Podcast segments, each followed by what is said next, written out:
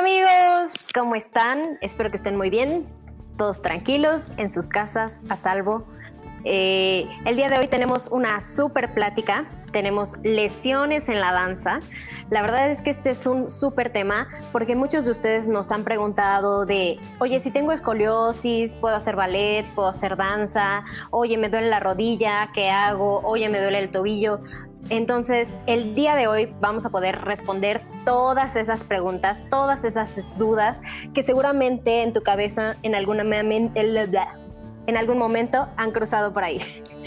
Entonces, el día de hoy tenemos a dos súper invitados, bueno, eh, que ya los conocen, pero pues también es importante decir, probablemente tendremos uno tercero, pero bueno, estamos en espera de eso. Eh, primero, nuestro gran maestro y doctor, Vadim, de canal Método Vadim. Gracias, Vadim, por estar aquí. Gracias, Javnia, por esta invitación. De verdad, es un gusto siempre seguir con nuestras pláticas y con nuestras entrevistas. Y veo que hay muchos comentarios muy positivos uh, por la información que estamos compartiendo. Y, otra vez estoy encantado, encantado estar en tu canal, estar contigo, eh, con José Al, esperando a Ignacio con Ignacio y con todos nuestros espectadores. Muchas gracias por la invitación. No, pues muchas gracias por estar aquí una vez más, un viernes más, aquí platicando de cosas muy interesantes y polémicas. Ah, no es cierto. Y también entonces tenemos a José Alpantoja, que es profesional del Pilates, también especialista en activación, en activación neuromuscular. Bienvenido, José Al. Hola, pues bueno, pues gracias otra vez eh, a toda la audiencia que está. Y bueno, pues se vayan preparando sus preguntas, si te has lastimado, porque vamos a tener dos ponentes muy espectaculares, el maestro Vadim como, como Ignacio Estudillo, que son expertos en el área de, pues del área de la salud. Y bueno, pues ambos han trabajado con bailarines o deportistas y creo que es el momento que abordemos las lesiones desde la parte preventiva desde la parte de la conciencia y también pues qué cosas puedo hacer responsablemente para estar bien y sanos. Por favor, inviten a mucha gente, inviten, compartan ahorita antes de, que ya entremos en materia, pueden eh, ahí botoncito de compartir, manden el link por WhatsApp a todos sus amigos porque esto nos ayuda y nos compete a todos. Y gracias, Javier, de nuevo. Y es todo lo que tengo que decir. Muy bien. Pues vamos a empezar. Yo creo que es importante definir qué es una lesión y cuándo sabemos que nos hemos lesionado, ¿no? Creo que es muy importante que definamos el dolor, porque hay mucha gente aquí que de repente me pregunta, es que cómo sé que tengo un dolor de que me estoy lastimando o que me está o que mis músculos se están estirando, se están elongando, o sea, cómo sé que es realmente una lesión. Entonces, eh, no sé si quieras empezar con esta pregunta, Vadim, ya que tú eres doctor. Puede ser. Ah, sí, me gusta mucho que menciones este punto, ¿no? Eh, realmente hay que definir qué es una lesión, porque a veces después del entrenamiento se siente alguna molestia, alguna incomodidad, pero no es precisamente la lesión, es una reacción natural de los músculos, a veces hasta los ligamentos, al movimiento y ejercicio que estamos haciendo. Entonces, uh, como que hay muchos tipos de lesiones distintas, hay, uh, digamos, muchas situaciones diferentes, entonces yo creo que uh, no hay ningún criterio universal, pero más o menos podemos hacer una comparación, ¿no? Que cuando es una lesión y cuando es una incomodidad, una situación provocada por el entrenamiento. Entonces, si es una lesión, normalmente el dolor es tópico, es local digamos, no es que me siento que el músculo está como pesado o me molesta para moverse, más que siento, puedo localizar exactamente dónde me duele. Puedo decir, acá en este punto me duele muchísimo. Es uno. Dos, ah, también eh, para, distinguir eh, el dolor de lesión, de dolor después del entrenamiento, normalmente este dolor, si es una lesión, es dolor agudo, es decir, como que empieza a molestarme muy fuerte de repente haciendo un movimiento o incluso sin hacer ningún movimiento, pero es un dolor muy fuerte y muy agudo, porque algo que se pasa después de entrenamiento lo podemos percibir como un dolor así tipo, no, no, quiero, mm, digamos, decirlo crónico, más que como un dolor así como una molestia crónica, ¿no? Em, segundo punto que podría ser es justo orientarse de eh, cuándo sucede este dolor, ¿no? ya que hablas agudo. Cuando hago un movimiento en específico, no sé, voy a torcer el cuerpo, en ese momento me da muy fuerte, como algo en la espalda o en la articulación, en la rodilla, supuestamente también ya hay una lesión, ¿sí? Y pues claro que lesiones hay muchos, ¿no? Estoy hablando de las lesiones que no son tan graves, ¿no? Puede ser como una, eh, una lesión de músculo cuando yo lo estiré incorrectamente y como lastimé poquitito, pero si es un esquince, si es una fractura, definitivamente acá es muy fácil de, de distinguirlo, pero sí es muy importante entender que después de entrenamiento, sobre todo de ballet, de la danza, podrías sentir como un cansancio que no es una lesión precisamente, que es más como un cansancio de los músculos y, una reacción de los ligamentos. Y como un agotamiento, ¿no? Por llamarlo de alguna forma. Ok. Eh, también es importante decir o diferenciar que hay tipos de dolor, ¿no? Sabemos que está, como bien tú ya dijiste, el dolor agudo y el dolor crónico. Me parece que para el dolor o las primeras lesiones, el dolor agudo cuando está empezando, también hay tipos para diferenciar ¿no? Eh, la lesión. Según yo, y pues corrígeme si estoy mal, según, tienes, según, según yo tienes que ver en el área que te has lesionado si hay coloración, es decir, moretones, si sientes obviamente dolor, pero sabemos que el dolor es eh, personal, ¿no? O sea, cada persona tiene un, digamos, un rango de, de, de tolerancia, ¿no? Entonces, coloración, dolor, según yo también está el calor o la temperatura, ¿no? Si, en el, si tocas tu piel o en, en, el, en, el, en donde te está doliendo y sientes que hay como calor, eso también define ¿no? la lesión. Eh, la inflamación y... ¿Qué más era? Disfunción. La disfunción, eso estaba casi, casi. A ver, por favor, defínenos un poquito más para que las personas puedan entender esto. Sí, lo que mencionaste son ah, signos clásicos de un proceso inflamatorio. ¿sí? Entonces, eh, inflamación puede ser no solo por bacterias o virus, digamos, no solo infecciosa, también puede ser inflamación por lesión. Entonces ya estamos hablando ahora a, lesiones que son más graves, ¿no? Como es 15, por ejemplo.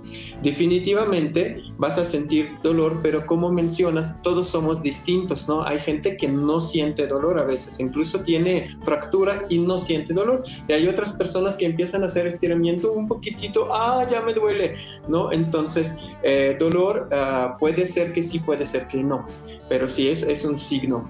Después, inflamación en el área en donde te lesionaste, se va a hinchar, eh, se, van a hinchar los tejidos, ¿sí? Porque si hay una lesión allá, como que eso provoca que eh, la circulación sanguínea localmente se cambia, ¿sí? Es una reacción normal, entonces se hincha. Después, podría ser por lo mismo que se, cambia circulación sanguínea, puedes notar un, un enrojecimiento, como que se pone más eh, rojiza piel. También ah, puedes notar ah, que este, a, ver, ahora se me fue un poco dolor, eh, color, color, inflamación. Ajá, el calor por lo mismo, exactamente por lo mismo, porque ya hay más circulación sanguínea en este, en este lugar, ¿no? Donde te lesionaste, entonces te sube temperatura y ah, la función no es la normal, ¿no? No es, no es algo regular. No puedes mover, por ejemplo, la pierna si tienes una fractura o se mueve raro incluso, ¿no? Sí, entonces es importante que sepamos estos datos porque generalmente en la danza lo más común que llegamos a ver son esguinces de cualquier tipo, ¿no? Pero generalmente como que los tobillos son una, un área donde la gente pues tiene mucha inestabilidad y como en la danza todo el tiempo estamos moviendo los pies y los tobillos, eh, si no tienes una correcta eh, actividad muscular, ¿no? En esta área y en general, de tu cuerpo, eh, puedes lastimarte muy, muy seguido. ¿no? Yo, en lo personal, me, he esguinzado eh, cuatro veces un tobillo, me esguincé y tres veces el otro. Entonces, creo que es importante que las personas que aquí nos están viendo, pues, eh, como que sepan cómo es un esguince, ¿no? Cómo saber qué tipos de esguince hay y todo esto. ¿Tú qué piensas, José? Estás muy callado el día de hoy. Estoy muy callado y es raro, raro, ¿no?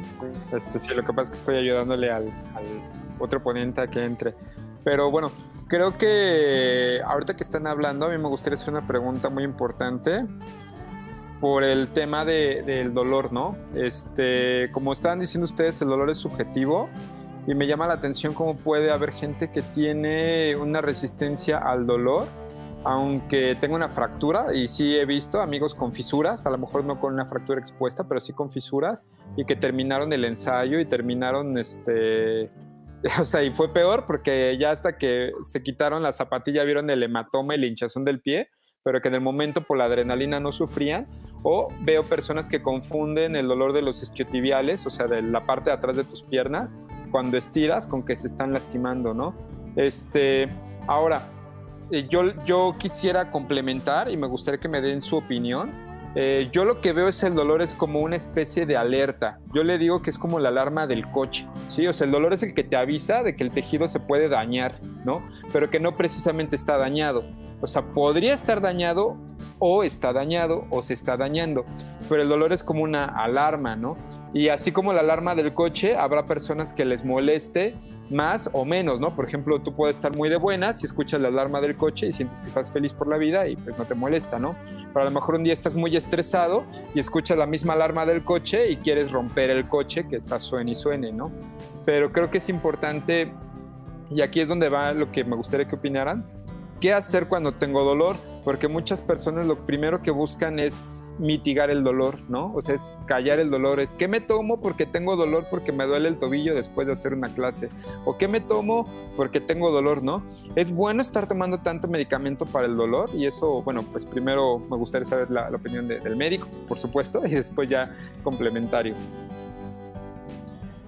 Ok, primero que como dices, sí es bueno tomar mucho medicamento para el dolor, eh, yo creo que sí es importante aliviar el dolor, ¿no? Por eso existen estos medicamentos.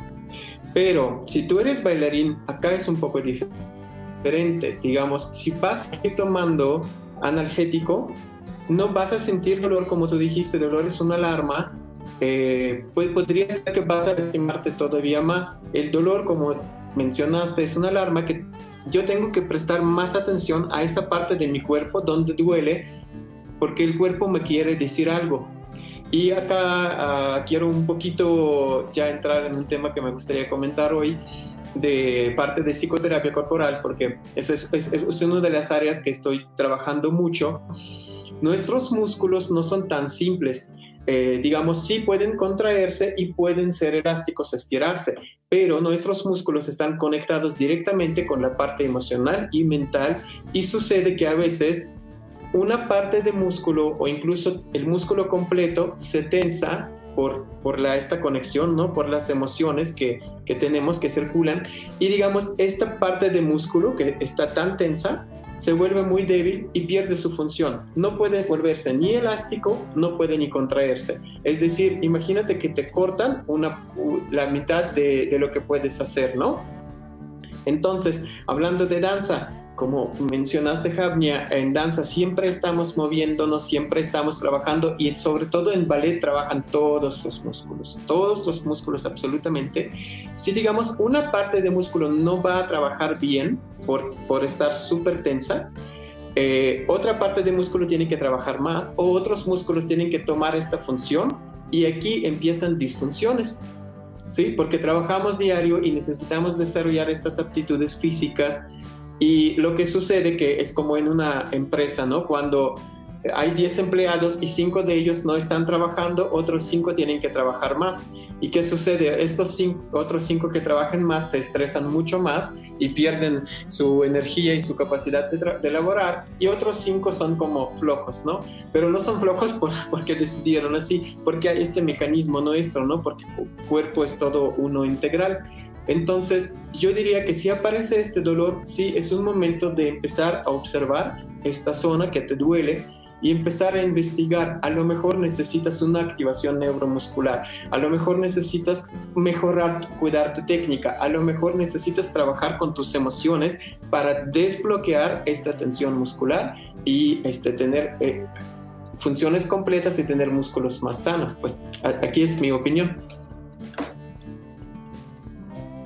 Es muy interesante lo que dices. Voy a parafrasear a Ignacio Estudillo, eh, que todavía no puede entrar, está aquí, pobrecito, está desesperado. pero Ignacio, si no estás viendo, te esperamos, amigo, y si no, no te preocupes, eres, siempre eres bienvenido, pero si puedes, tú puedes.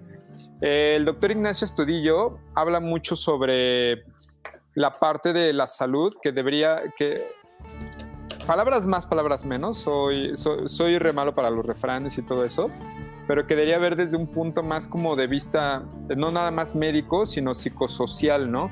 Porque también para recuperarse de una lesión, no solamente le influye la parte terapéutica, la parte del ejercicio, sino también habla del círculo de apoyo y de la alimentación. Entonces, eh, son varios factores los que te pueden llevar a una lesión. Y se me hace interesante, por ejemplo, con lo que estás comentando ahorita, Vadim, porque la parte emocional, desde el punto de vista que lo quieres ver, va a tener una influencia en la lesión. Ya sea si te quieres ir a la parte eh, holística tal vez, que tengo muchos amigos que trabajan desde el punto de vista holístico y, cosas que no hemos perdonado, sacado y todo eso que te llevan a hacer ciertos eh, movimientos, o es como yo lo entiendo, ¿no? Que te van a hacer ciertos movimientos que te producen la lesión, O las posturas que te van llevando a hacer una lesión, ¿no? Porque si estás deprimido haces esto y si, estás, si haces esto manda la espalda hacia atrás y todo lleva una consecuencia o la parte posterior, ¿no? Que cuando te lesionas, a lo mejor no fue la parte emocional la que empezó la lesión, pero cuando te, cuando te lesionas, inevitablemente o casi inevitablemente vas a sufrir un cuadro de depresión, ¿no? Sobre todo si te dedicas a la danza o al deporte, porque estás, eh, ya aunque lo hagas amateur, porque vas a parar una actividad física que o es tu fuente de trabajo o es este, algo muy importante en tu vida, ¿no? Entonces, este, se me hace muy curioso ahorita que ya también varios profesionales de la salud lo estén viendo a nivel medicina, cómo incluir la parte emocional, ¿sí? Este, para, para poder abordar una, una lesión. Y me gustaría ahí hacerte una pregunta, ¿no? En el caso, eh, por ejemplo, enfocándolo un poquito a danza, sé que no se puede ni se debe de generalizar, y sí, pero haciéndolo un poquito, jugando un poquito a, las recetas. No hay recetas, no debe haber recetas, pero generalmente, ¿qué es lo que puede llevar a un bailarín o, qué eh, una persona que siga la danza? Porque entendemos que las lesiones recurrentes son lumbalgias, eh, esguince de tobillo, pero a nivel emociones, ¿qué es lo que generalmente te van llevando a que te lastimes la espalda y los tobillos, ¿no? O sea, para ir abordando emociones, hábitos y diferentes puntos de, que te llevan a las lesiones, pues ya que tocamos las emociones, ¿por qué no, no, no, no, no sé, preguntas? Um, está un poco complicado, pero yo creo que a mí me gustaría también escuchar opinión de Javnia, pero yo, yo diría que hay dos momentos, ¿no? Cuando estamos muy estresados, eh, independientemente de que se tensionan los músculos por las emociones. Cuando estamos muy estresados, estamos muy desconcentrados. Y a mí me pasaba, llego a clase de ballet y, estoy pensando, pensando, pensando, rumiando estos problemas, ¿no? Con alguna persona, con alguien. No puedo concentrarme en la técnica dejo de cuidar la técnica, ¡pah! me lesiono. Así de fácil, me pasaba varias veces. Entonces, eso yo creo que es primero, cuando estamos ah, tan conectados con algo que no se puede desconectarse, estar aquí ahora en la clase y trabajar bien, entonces se puede lesionar provocar la lesión. Y creo que otro punto, hablando de las emociones en general, que pueden provocar estas tensiones musculares que a un bailarín no le permiten, mm, sí es complicado generalizar, pero yo creo que una de, una de las emociones así básicas y fuertes que todos sentimos, que todos pasamos, que sí pueden, ah, digamos, influir en este sentido, son emociones de miedo y de odio. Realmente cuando sentimos mucho miedo, mucho odio, igual este, llegas a clase y a ver qué me, qué me comentan ustedes con su experiencia y te dices, ay Dios me está castigando. no tengo que Sí, no, yo creo que también es, o sea, muy importante, no nada más como bailarín, como persona, pues como investigar esta parte de nuestras emociones, ¿no? Eh, muchas veces estamos como muy inmersos en lo que nos está pasando día a día, pero no nos cuestionamos lo que estamos sintiendo y que es muy importante también que tenemos que pues checar esa parte, ¿no? Eh, desde mi perspectiva, creo que es muy importante que como personas, como bailarines, yo les he mencionado muchas veces en el canal que si tienes algún problema, pues acudas con un profesional de la salud, en este caso de las emociones, pues con ir con un este, psicólogo te puede ayudar muchísimo para identificar todos esos problemas que estás sintiendo, ¿no? Y efectivamente, sí, yo cuando me he lesionado, también, eh, o sea, se ha visto reflejado en conjunto con una emoción, ¿no? O de miedo, de que a lo mejor tenía miedo de, de estar, eh, ser la primera, eh, digamos, como tener mucha, ¿cómo se diría? Este, como mucho peso o mucho, mucha responsabilidad, esa es la palabra que quería encontrar tener mucha responsabilidad en la parte de que estás en el escenario, ¿no? A lo mejor si te tocó hacer el papel líder, pues obviamente recae sobre ti mucho, mucho de esas emociones, ¿no? Tienes que ser responsable y tienes que llevar al grupo a más adelante, ¿no? Es entonces toda esa emoción pues tienes que poder controlarla. Pero si no la controlas, pues puede ser que te esguinces, que te lesiones, ¿no? Y en mi, en mi caso particular, o sea, creo que este, tuve una lesión así, de que yo quería ser el papel líder o tener esa responsabilidad, pero también al mismo tiempo mi mente me traicionó, ¿no?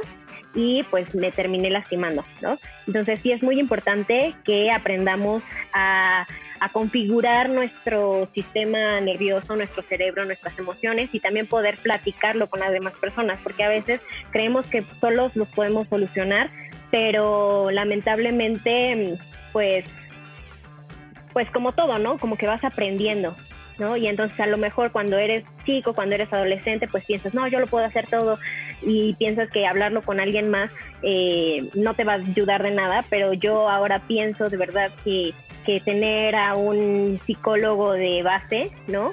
Como profesional, como persona, es muy necesario porque así tú, tú estás tranquilo, tú eh, realmente puedes y vas conociendo cómo, cómo poder gestionar tus emociones ¿no? Y a lo mejor llega un momento en el que llega una emoción muy fuerte y ya no necesitas ir al psicólogo porque ya supiste cómo, cómo afrontar esa situación antes, ¿no?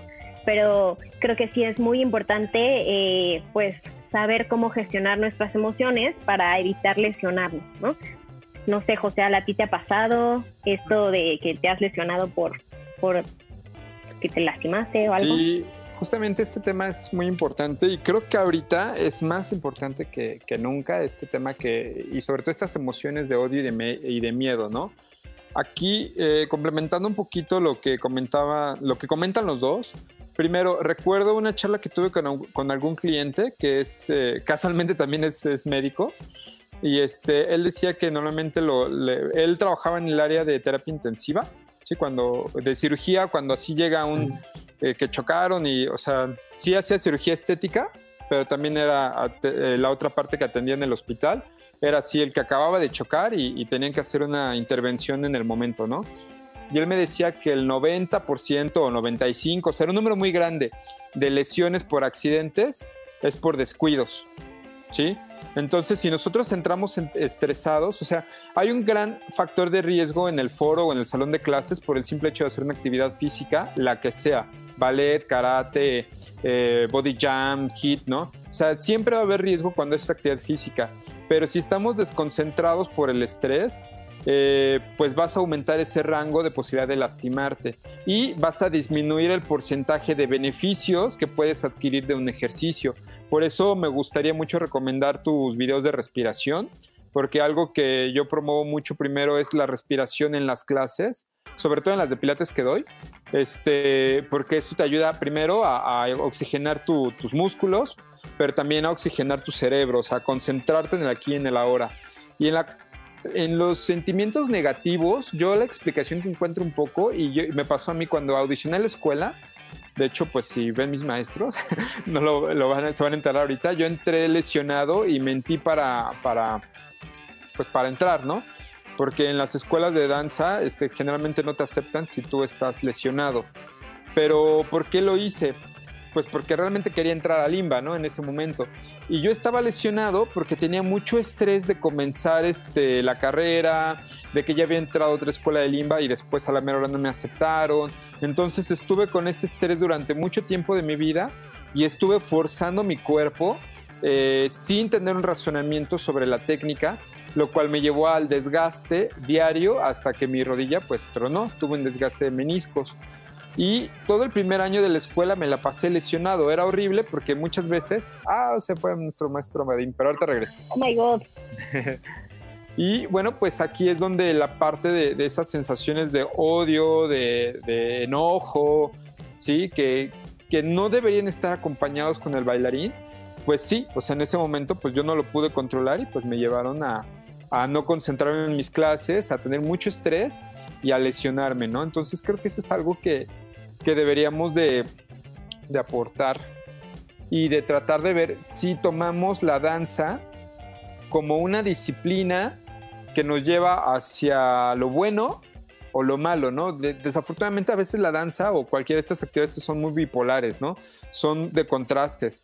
Sí, o sea, por un lado tienen la parte positiva, ¿no? Este, de, de la sensación de bailar, sí que es hermosa, pero por otro lado también muchas veces el ambiente se vuelve un poco negativo porque a diferencia de otros deportes, en la danza tú estás peleando, o sea, estás en competencia todos los días, no solamente el día del performance, ¿no? Yo he visto ahorita que estamos en medio del karate, pues que vas, te das los trancazos y te abrazas al final, ¿no? Del kumite y no pasa nada. Con algunos a lo mejor pues pasa lo mismo que el sindicato, que te pelas como en todas las áreas, ¿no? Pero en la danza, ¿qué pasa? Que todo el tiempo estás audicionando a un papel, este, a, que te den el primer lugar en la escuela, ya sea en la academia, sí, para bailar el, el principal o en tu vida profesional.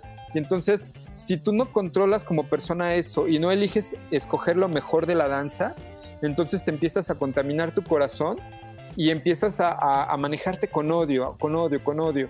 Y, yo lo que empiezo a ver es que se vuelve un, como la danza se vuelve como un microuniverso donde no importa nada más que bailar. Y sí, bailar es lo, a lo mejor de lo más importante en tu vida, pero empiezas a descuidar aspectos de tu vida como la alimentación, como el descanso, cómo eh, alimentar tu, tu, cerebro, ¿no? O sea, cómo, cómo puedo hacer mejor esto, cómo alimentar la parte artística y todo eso se revuelve y, pues estás haciendo las condiciones para que una lesión ocurra, ¿no? Entonces, pues esa es mi experiencia, o sea, yo me lesioné por, por, por ese estrés de todo un año de me quedo, no me quedo en la escuela, además dejar la carrera, yo empecé grande, empecé a los, profesionalmente a los 20, pero desde los 19 empecé como a bailar. Y obviamente pues sin haber hecho nada de físicamente antes, era habilidoso, sí, lo considero, pero no era muy elástico, no era muy flexible, mi cuerpo no comprendía cómo rotar bien. Entonces, si tú quieres hacer doble tour de quinta a quinta y tú no rotas bien y no sabes rotar y no tienes técnica, pues le estás haciendo este, palanca a tu rodilla constantemente y pues hasta que tronó, ¿no? Entonces, eh, pues yo fui el culpable, ¿no? Y de repente le echas la culpa al maestro, no, es que el maestro me lesionó, es que no, o sea, en este caso fui yo, o sea, muchas veces también es el alumno porque no logra sacar estas emociones, no logra responsabilizarse de sus emociones, ¿no? Y bueno, pues aquí ahora llegamos al otro punto, ¿no? Que ya pasamos las lesiones que tienen que ver mucho con las emociones, pero también las lesiones tienen que ver mucho con el acondicionamiento de mi cuerpo. Entonces creo que es muy importante que hablemos sobre el acondicionamiento de mi cuerpo. ¿Cómo sé que mi cuerpo está óptimo para hacer ah, cualquier tipo de, danza, ¿no? Para bailar porque pues a lo mejor tus emociones están bien, ok, está perfecto, pero si yo intento hacer a lo mejor un paso que sea muy avanzado, entonces pues probablemente me puedo lastimar, ¿no? No porque no pueda hacerlo, sino porque probablemente me falta ese, ese, caminito técnico para poder lograr ese paso, ¿no? Entonces, eh, pues no sé, ustedes... Eh, cómo ven esto desde el punto de vista médico, cómo saber que mi cuerpo está condicionado, por ejemplo, no sé, creo que lo más lo más difícil de entender en la danza, por ejemplo, yo creo que sería la rotación. ¿No? Y que por eso muchas lesiones hay en, ya sea en las rodillas, en tobillos y en cadera. Les lanzo esa pregunta. Yo comienzo. Sí, ah, sí, exactamente. Ah, es muy importante tanto tener acondicionamiento físico adecuado para cualquier tipo de danza y ballet, obviamente, como cuidar la técnica, porque si yo no tengo buena técnica es precisamente para eso existe la escuela y existe la técnica, ¿no? Porque a veces viene alumno y dice, ah, es que tan aburrido durante tres años hacer los mismos ejercicios en la barra, a ver, muéstrame 32 fuetes, lo voy a hacer, ¿no? Eh, pero no puedes, ¿por qué? Porque, pero puedo, mira, y empieza a hacer, y sí, de alguna manera lo hace. Con eso quiero decir que sí, hay mil maneras de hacer cualquier tipo de movimiento dancístico. Hay mil maneras de hacer cualquier tipo de incluso ejercicio en la danza, pero es precisamente por eso existen las escuelas que acumularon la experiencia, ¿no? Eh, de, todas las generaciones de 400 años, 500, 300 años de, de técnica de ballet, eligiendo, precisando, desarrollando cada movimiento, ¿sí? Para que sea óptimo eso quiere decir que sea óptimo, no solo que tú te conviertes en bailarín, pero para también que tengas una vida de bailarín larga y que no te lesiones. Es por eso hay que aprender y prestar mucha atención, ¿sí? Ahora cualquiera puede hacer casi todo lo que sea de ballet, ¿no? Incluso a lo mejor se, se verá un poco chistoso, pero sí se puede.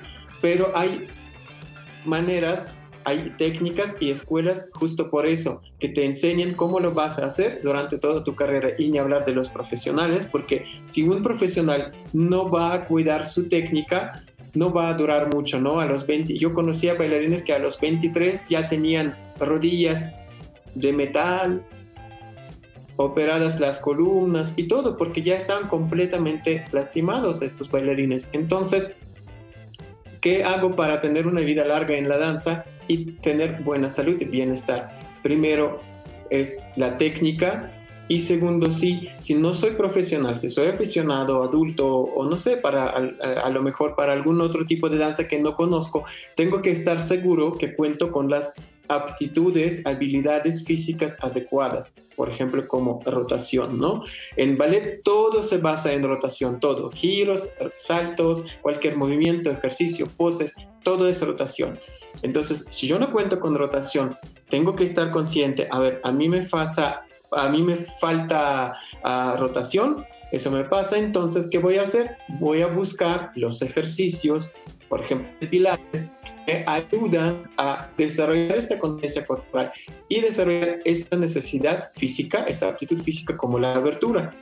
¿Sí? Porque pues si no cuento con eso y simplemente voy a aprender a estudiar técnica, tampoco va a funcionar. Si es necesario, si no hay habilidades como igual flexibilidad, ¿no? Puedo hacer mil gran Batman, pero si no soy flexible, eso no va. Por sí, ejercicios de danza clásica sí desarrollan las habilidades, pero de, cierto grado, ¿no? Si, si, tengo casi cero, en eso sí es necesario acudir a otro tipo de actividades que me ayudarán a desarrollar.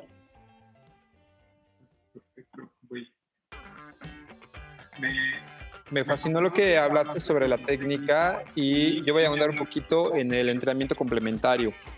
Por supuesto, la técnica sabemos que de base es lo más importante, eh, pero muchas veces confundimos la técnica con el proceso formativo. Aquí quiero hacer un hincapié. Las escuelas, y, bueno, pues, eh, obviamente aquí es donde, pues como fan de la escuela rusa, a mí me consta, porque es, he estudiado más la parte rusa, no porque las demás escuelas no lo hagan, pero me consta que la, metodología Vaganova lleva un proceso formativo. Ojo, esto es importante porque muchas veces este, es complicado llevar un proceso formativo si los maestros no se ponen de acuerdo qué se va a ver en primer año, en segundo año, en tercer año, en cuarto año. Y no solamente es por las habilidades de giro o de salto que debas de desarrollar, sino por el proceso de cómo las voy a realizar, ¿no? Porque hay niños que a los nueve años pueden hacer doble tour a pasé, cayendo, rodillas cuarta y lo logran perfectamente. O sea, no se trata ni siquiera, bueno, sí se trata de la edad también del crecimiento, pero estoy hablando más bien de que un grupo, la mayoría, pueda hacer un plie correctamente con la espalda elevada, con la espalda en eje, que entienda bien sus cambios de pesos, que suba bien a relevé, alineados. O sea, creo que esa es la parte formativa y a veces confundimos la técnica con el desempeño físico, que también lleva una técnica, a la técnica de las bases. Y por eso escuelas como la, parte rusa, que, yo me, me, considero fan, de, no, las demás me encantan, hay bailarinas cubanas que me fascinan, soy fan de Mystic Copeland, o sea, no lo digo por esa parte, sino lo digo por la estructura del cuerpo, porque a mí me funcionó, como alguien que empezó muy grande a bailar, a mí me funcionó eh, tres cosas en mi vida, ¿no? Y voy a hablar ahorita de la parte en cuestión danza, es la gimnástica. La gimnástica es muy diferente a la barra al piso. Yo sé que aquí en América y nosotros en, el canal ponemos barra al piso, gimnástica, para que la relacionen. Y la gran diferencia entre la gimnástica y la barra al piso es que la gimnástica no es tan coreografiada. La gimnástica es eh, pasar elementos de la barra al piso, sí, pero desarrollar las condiciones en el piso para que lo logres en la barra. Por definición suena casi lo mismo a la barra al piso, pero aquí no nos vamos a hacer tanto como pasees o muchas cosas, sino más bien vamos a hacer ejercicios muy simples de rotación en tiempos, tondius, tanto de manera supina, o sea, boca arriba, boca abajo, para que el piso también nos rete la posición de la pelvis y cuidar a detalle no la coreografía del ejercicio. Por eso te digo que la gimnástica no tiene tanta coreografía. Es muy simple porque lo que cuidas es la ejecución. Tú en la barra sobre todo cuando pasas a segundo, tercer año y ni se diga los, últimos años como octavo, tú ya debes de dominar plié, relevé, tondieu para poder hacer combinaciones eh, pues muy complejas, ¿no? Entonces, por eso es muy importante ese proceso formativo. El otro que fue un parteaguas en mi vida fue eh, Pilates, obviamente, aparte pues siempre me dio de comer, pero gracias a que hice Pilates, pues pude meter mi cuerpo a un pensamiento de análisis de cómo hago el ejercicio y entonces dije, a ver, me estoy lastimando, ¿por qué me estoy lastimando? Y empecé a trabajar de forma más educada. Obviamente, pues el acondicionamiento físico de pesas y todo eso sirve, pero creo que en, específicamente el Pilates te mete en una conciencia de la alineación, o sea, es una de las especialidades, ¿no? Te da como ese ojo clínico. Y el otro, que es algo que empieza muy eh, eh, de moda ahorita, que es el entrenamiento correctivo, y aquí es donde usamos mucho lo que es activación neuromuscular. Eh, el que tengas una buena técnica no significa que tengas un excelente control motor de tu cuerpo.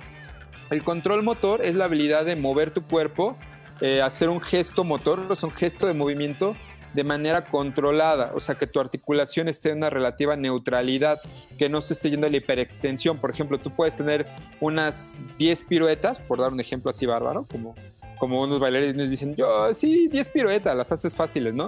Pero de repente tú ves que su rodilla está hiperextendida, ¿sí? Y a lo mejor ves otro bailarín que tiene igual 10 piruetas, pero con la rodilla alineada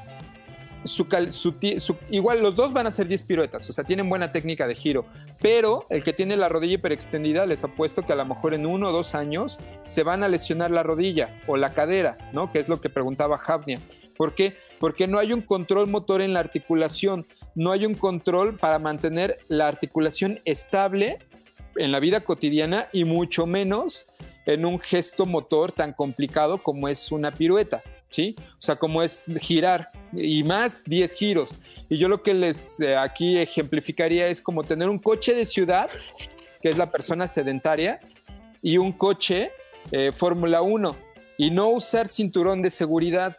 Si tú vas en la ciudad a 20 kilómetros por hora y chocas, te vas a lastimar, pero te vas a lastimar más si vas a 200 kilómetros por hora sin cinturón de seguridad. Entonces, entre mayor sea tu desempeño físico, mayor importancia le debo de poner a la técnica, al proceso formativo y yo incluiría aquí también al entrenamiento correctivo, ¿no? Eh, yo sé que todas quieren hacer, o todos, ¿no? 32 fuetes, quieren hacer este split en la pared, por ahí vi de, me lastimé haciendo split en la pared, quieren hacer bajar en dos días, ¿no? O sea, es que hice el video tutorial de split este, y no me funcionó. Tú dices, a ver, ¿cuánto tiempo le hiciste? Dos días. No lo vas a bajar en dos días. Habrá personas, una, dos, que su cuerpo, así como hay personas que tienen un IQ enorme y así nacieron, como Einstein, pero además lo trabajó, o sea, nada más que lo tiene así, lo trabajó. Hay personas que se pueden abrir de split de manera natural, porque su cuerpo tiene esa habilidad natural, genética, pero la mayoría no la tenemos. Y aún así, tengas la genética de Usain Bolt, aún así, Usain Bolt ha trabajado muchísimo para ese resultado. Igual Barishnikov hizo miles de tondeus frente a la barra para poder llegar a hacer lo que hace. Entonces, eh, esa parte aburrida tal vez de las bases, desde mi perspectiva, son las más interesantes. A mí ya no es aburrido, es divertido, porque son las que realmente hacen que tu cuerpo cambie. Y si una persona como un servidor de 20 años, eh, como decíamos en la, en la escuela, tullido, puede lograr bajar un split o un squat o cualquier cosa, pues yo creo que una niña de 9 años, de 10 años, de 19 años que preguntan, ¿y, ¿y tengo tiempo para bailar ballet? Sí, baila, ¿no? Pero trabaja y trabaja con, con esto porque es la única manera de garantizar, primero, y lo más importante, que no te lastimes. Y segundo, que, que realmente puedas tener un alcance dentro de tu carrera, ¿no? tu seguridad. También ahorita que estabas hablando, me acordé de una frase, ¿no? Que este, dice Bruce Lee, me parece que es Bruce Lee, ¿no?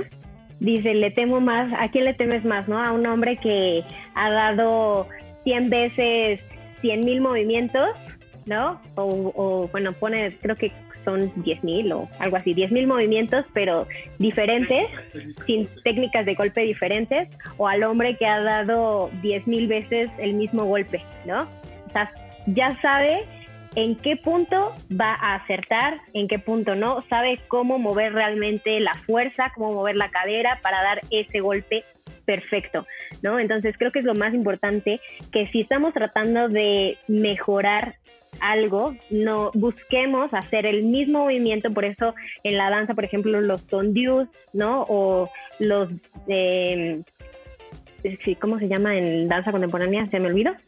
Los, los cepillados, los cepillados es muy importante, ¿no? Mantenerlos todo el tiempo, o sea, sobre, esa es la base, ¿no? Si tienes bien la base y si haces 10.000 veces un badminton vivo adelante, vas a poder realmente entender cómo tu cuerpo se mueve y cómo vas a poder eh, activar todos los diferentes músculos para poder hacer, eh, o sea, tienes una buena base para poder empezar a hacer todo lo que tú quieras, ¿no? Ahora, eh, ¿qué otra cosa les quería preguntar? Creo que ahí Ignacio como que quiere, este, quiere entrar, pero no.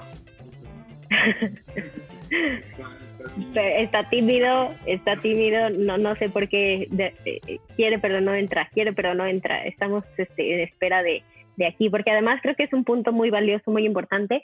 Eh, también eh, hablar, por ejemplo, de, ya hablamos de las emociones, ¿no? Que las emociones eh, son muy importantes para las lesiones. También hablamos de acondicionar nuestro cuerpo, pero ¿qué pasa cuando hay accidentes, por ejemplo, ¿no? Que puede haber accidentes, ¿no? Cuando te lesionas, a lo mejor, no sé si alguien la ha pasado, pero recuerdo un compañero, un amigo, que estaba en un, este, en un ensayo y él tenía que estar acostado, ¿no? Este, con la pierna arriba y de repente pasa alguien corriendo que no tenía que estar ahí, pero que en ese momento se volvió loco, ¿no? O se desconcentró la otra persona y pasó corriendo y este, le, le, se lesionó el pie, ¿no? Y hasta, hasta se, se tuvo una fractura, ¿no?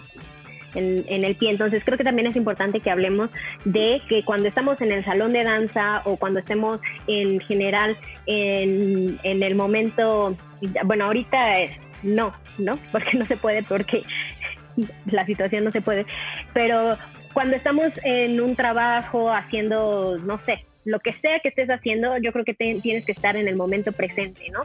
Para que si algo pasa inesperado, que aunque tú no lo estés, este, algo pasa inesperado, tú puedas reaccionar a eso, ¿no? Que puedas moverte de ese lugar y evites lesionarte. De, cómo evitar estas situaciones o qué, qué es lo que hacer como urgencias.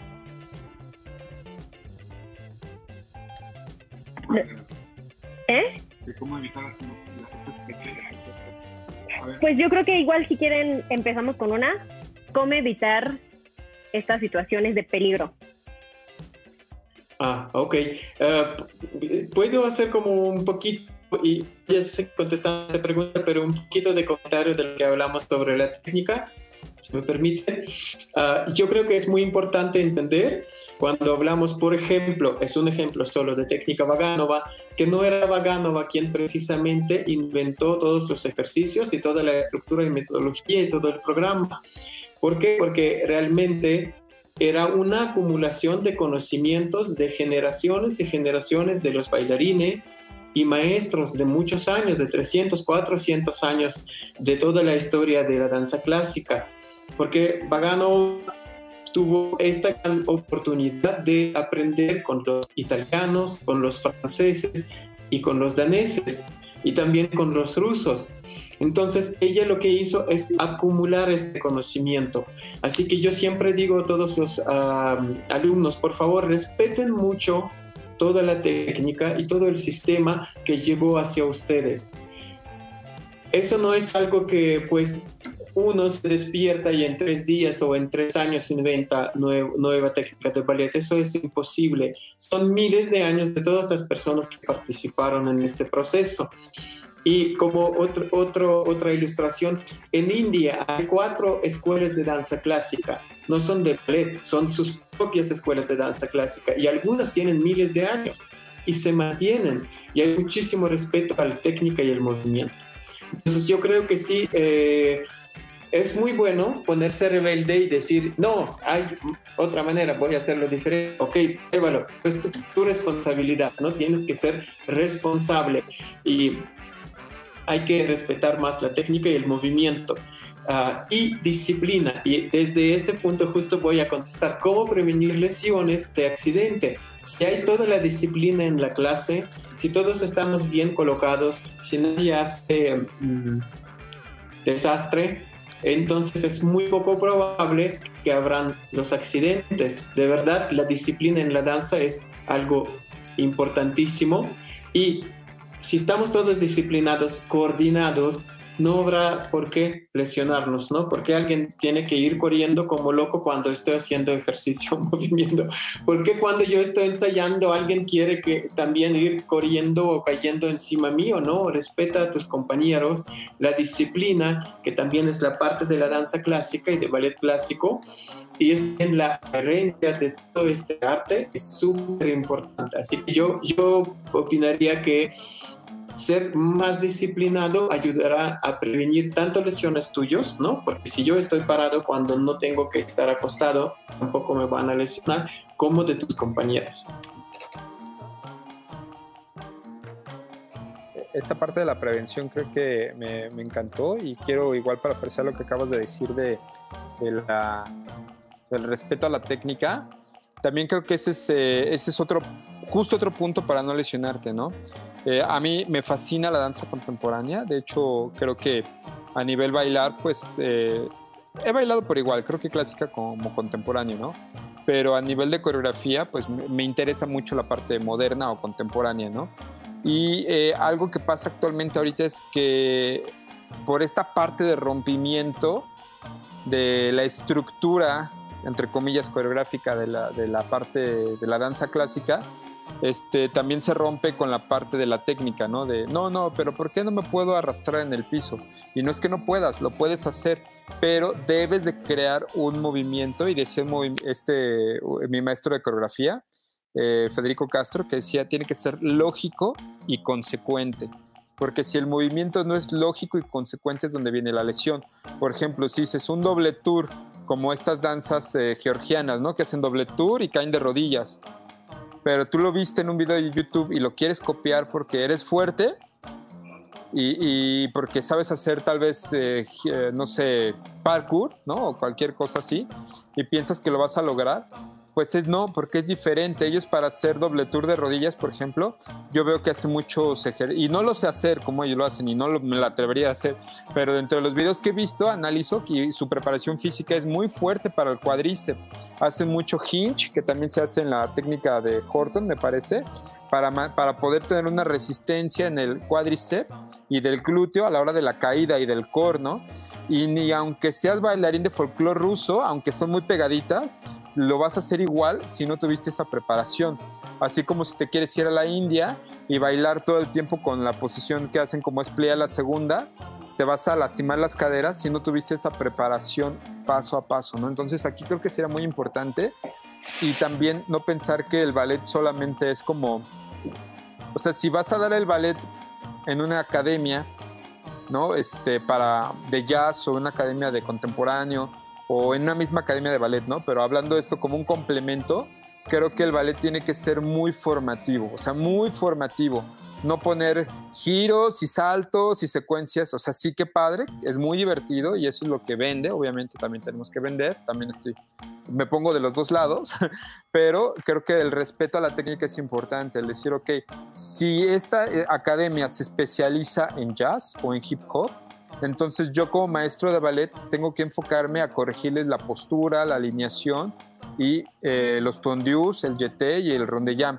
Y si tengo eso, puedo avanzar al fondiu, ¿no? Pero ir respetando ese proceso técnico para que el ballet les dé un beneficio adicional a las otras técnicas de danza que, que, hacen, ¿no? Igual, si eres un maestro de hip hop y vas a dar clase en una academia de ballet, no vas a llegar y les vas a poner este, un, un como breakdance, ¿no? O sea, hacer un helicóptero una toma. O sea, les tienes que dar paso uno, paso dos, porque es como si tuvieras personas desde cero, ¿no? Porque eso también creo que es lo, lo que pasa mucho, que te venden. Es que tú como bailarín de ballet puedes bailar lo que sea, y no es cierto. No puedes bailar lo que sea, puedes bailar ballet, pero muchos se lastiman haciendo cosas de rodillas, ¿no? Y eh, igual, ¿no? O sea, es que yo hago mil abdominales y planchas, hago muchas planchas porque soy bailarín de, break, de breakdance. Sí, pero a lo mejor un doble tour de quinta a quinta te vas a lastimar, ¿no? Y, bueno, pues soy testigo de eso en mi propio cuerpo, ¿no? Entonces e, esa parte la, la, quería como hacer hincapié. Entonces el respeto a la técnica creo que es otra manera de no lastimarte. Y obviamente, pues tú también desde el aspecto personal, y creo que, no sé si quieren que nos podamos hacer algunas preguntas. Ajá. Antes, antes de, ahondar ya en las preguntas, quisiera nada más que me respondieran una última pregunta de qué hacer, ¿no? Cuando ya tuvimos ese accidente. Ya sabemos que no tienes que estar en el lugar que no te corresponde, ¿no? Tienes que estar en el momento presente. Pero ¿qué pasa si por algo, por Juanas, mangas, lo que sea, pues ya me lastimé? quiero preguntar a Vadim como doctor qué son las primeras acciones que debemos de tomar. Y a José le quiero preguntar, ya que pues digamos que pasó la etapa aguda, ¿qué podemos hacer?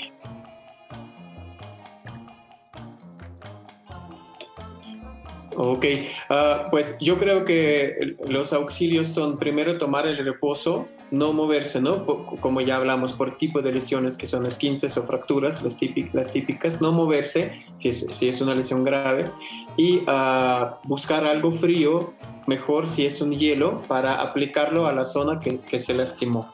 Sí, porque los, los primeros uh, dos, tres horas uh, sí son importantes para enfriar esta zona. Eso va a ayudar, digamos, eh, a recuperación eh, en, el futuro, porque como hablamos, la circulación sanguínea se, se, aumenta muchísimo en esta zona, entonces con este frío también logramos aliviar el dolor y pues después todo depende del tipo de lesión que tienes, si ya tomaste reposo, si no es tan grave, si es un, un esquince, pues de todas maneras tienes que ir al médico, ¿no? Pero si es una fractura, inmediatamente tienes que llamar a urgencias para que te lleven al hospital, para que te hagan toda la todo el procedimiento, radiografías, todo, todo con un doctor profesional que te puede eh, dar el seguimiento en este caso. Y si es una lesión, digamos que a lo mejor ni, ni siquiera yo sentí en la clase, puede ser que es como un trauma de músculo, lo que hablamos, ¿no? Y llego a casa y a lo mejor al día siguiente empiezo a sentirlo, lo que eh, ya lo mencionamos, yo creo que es importante primero pues observar esta zona, prestar atención porque duele, no dejarlo así, no, no volver a la clase con este dolor y también igual acudir a un especialista, a un médico, mejor si es un especialista en lesiones de actividad física, para comprobar que no es nada grave, por si es grave comenzar el tratamiento y para escuchar la opinión de, este especialista.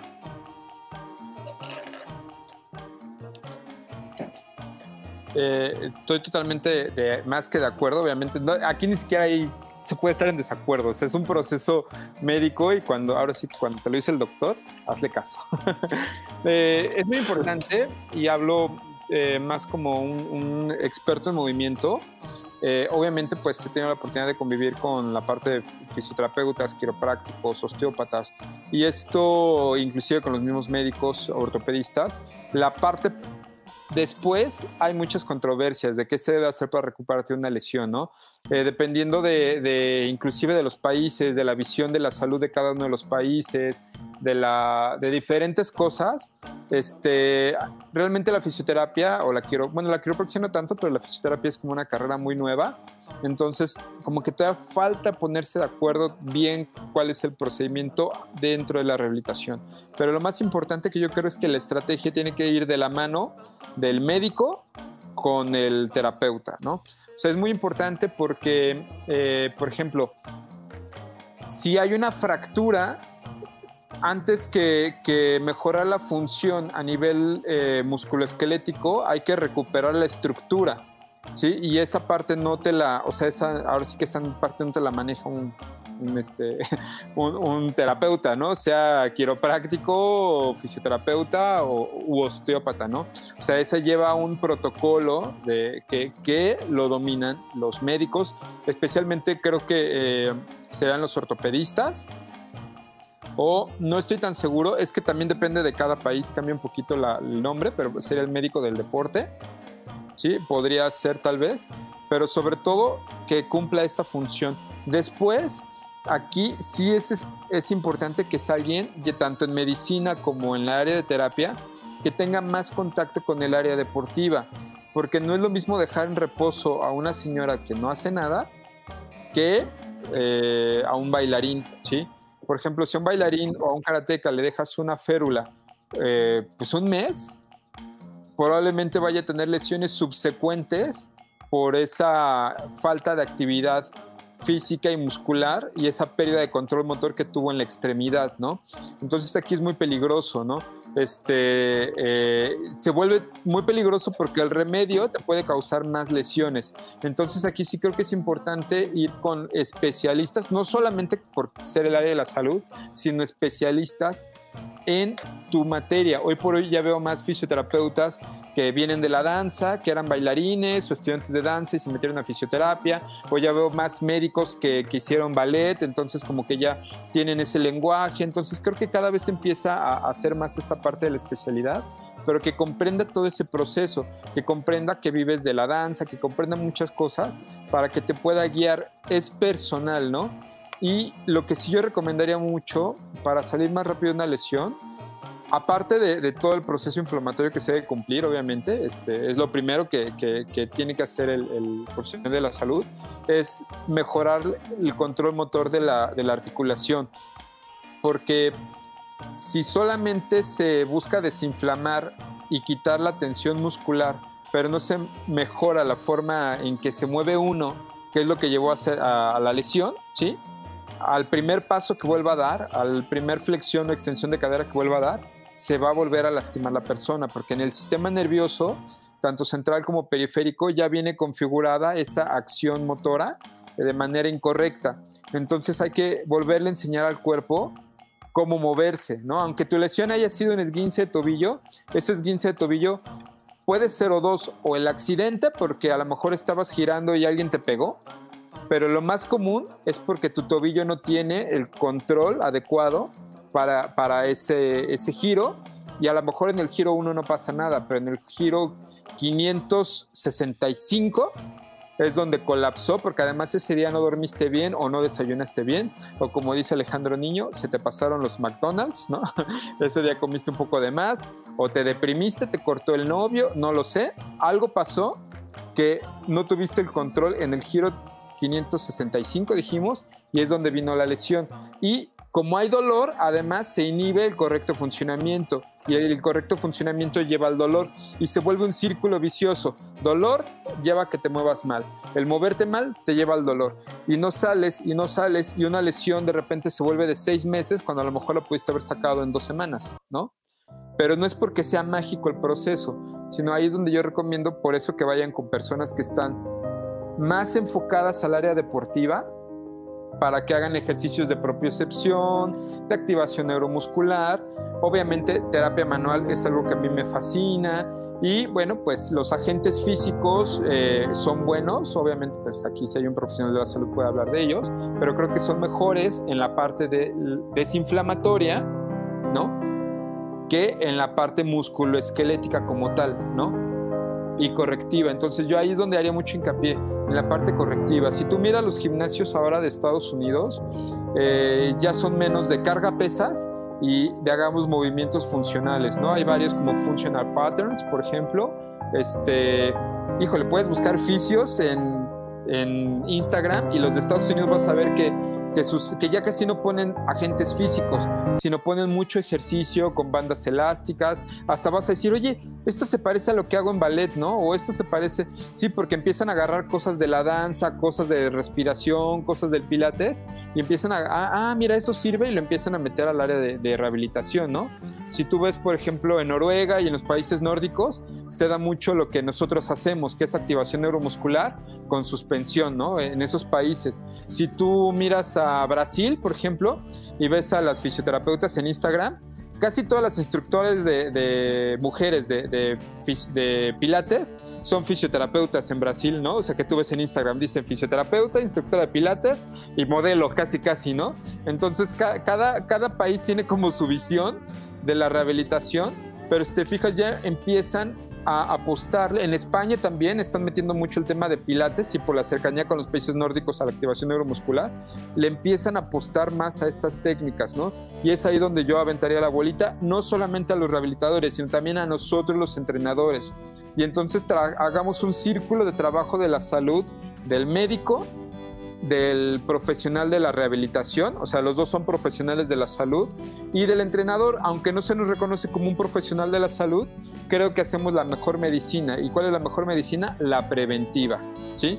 Para que no te lastimes. Y si los tres trabajamos en un círculo de trabajo en complemento vamos a lograr una salud hacia nuestras personas, ¿no? En vez de estarnos peleando de, no, no hagas lo que el entrenador te dice, no, hagas no le hagas caso al médico, él no sabe de lesiones, o no le hagas caso al fisioterapeuta, él, él no sabe, ¿no? O sea, yo creo que todos saben desde su punto de vista y, eso es como lo que tendría que decir. Súper, súper, me gustó mucho. Este, pues vamos a empezar con unas preguntitas. A ver, aquí Salma Romero me dice, ¿Cómo me puedo rehabilitar de un desgaste en la ingle? De, ah, perdón, sí, desgarre. Desgarre en la ingle. Este, bueno, pues primero visita al, profesional de la salud.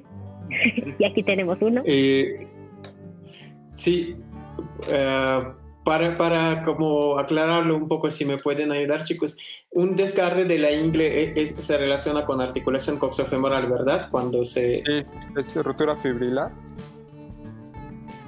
Ok, y, y, eso se define como cuando tengo demasiada movilidad en la articulación o, o digamos cuando están lastimados los ligamentos. cuando los tejidos y los ligamentos se, se, se, se rompieron. Ok, pues si se rompieron, yo creo que sí, eso es un caso quirúrgico porque sí necesitas hasta cirugías, ¿no? Pero si, si tienes como un tipo esquince que se lastimaron los ligamentos de esta articulación, acá yo creo que el tiempo de rehabilitación debería ser muy lento y como mencionaste José, como todos los países lo manejan diferente, yo creo que primero, primero lo que tienes que hacer es uh, dejarte en reposo, no hacer mucho movimiento, hacer lo mínimo, dejar de bailar definitivamente por lo menos unos dos, tres meses. Yo lo manejaría así y ya después ir volviendo poco a poco con ejercicios que digamos, activan la movilidad en la articulación coxofemoral para ver qué es lo que pasó, ¿no? Para que no vuelva a pasar, porque lamentablemente si una vez ya tengo un desgarre de ligamento, es muy probable que volverá a pasar y sobre todo si tengo patrones de movimiento que lo provocaron, y si no los cambié, es casi siempre vuelve y vuelve, es como un este círculo vicioso, ¿no? Eh, como este dolor, este desgarre, ese problema no te permite adquirir nuevos hábitos de movimiento y los hábitos que no son correctos se vuelven más fuertes y otra vez lo provocan. Así que yo creo que hay que ver igual dependiendo, ¿no? Qué tipo de desgarre, como que son muchos detalles, pero Sí, primero es reposo y después yo lo que yo que recomendaría son ejercicios, estos de, ¿cómo se llama? Fisioterapéuticos a lo mejor, no sé cómo, cómo se dice en español, que te ayudan a adquirir los patrones de movimiento correctos.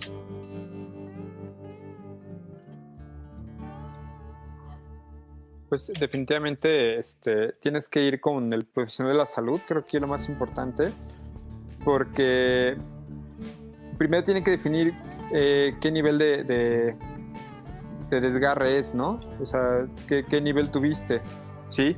Eh, porque sí, por ejemplo, si es un tercer grado, me parece, es nivel quirúrgico, o sea, es... Eh, he visto, ¿no? Personas, por ejemplo, que están con el bíceps, ¡pum! Hasta, o sea, llega un punto donde tienen, no salvan de la cirugía.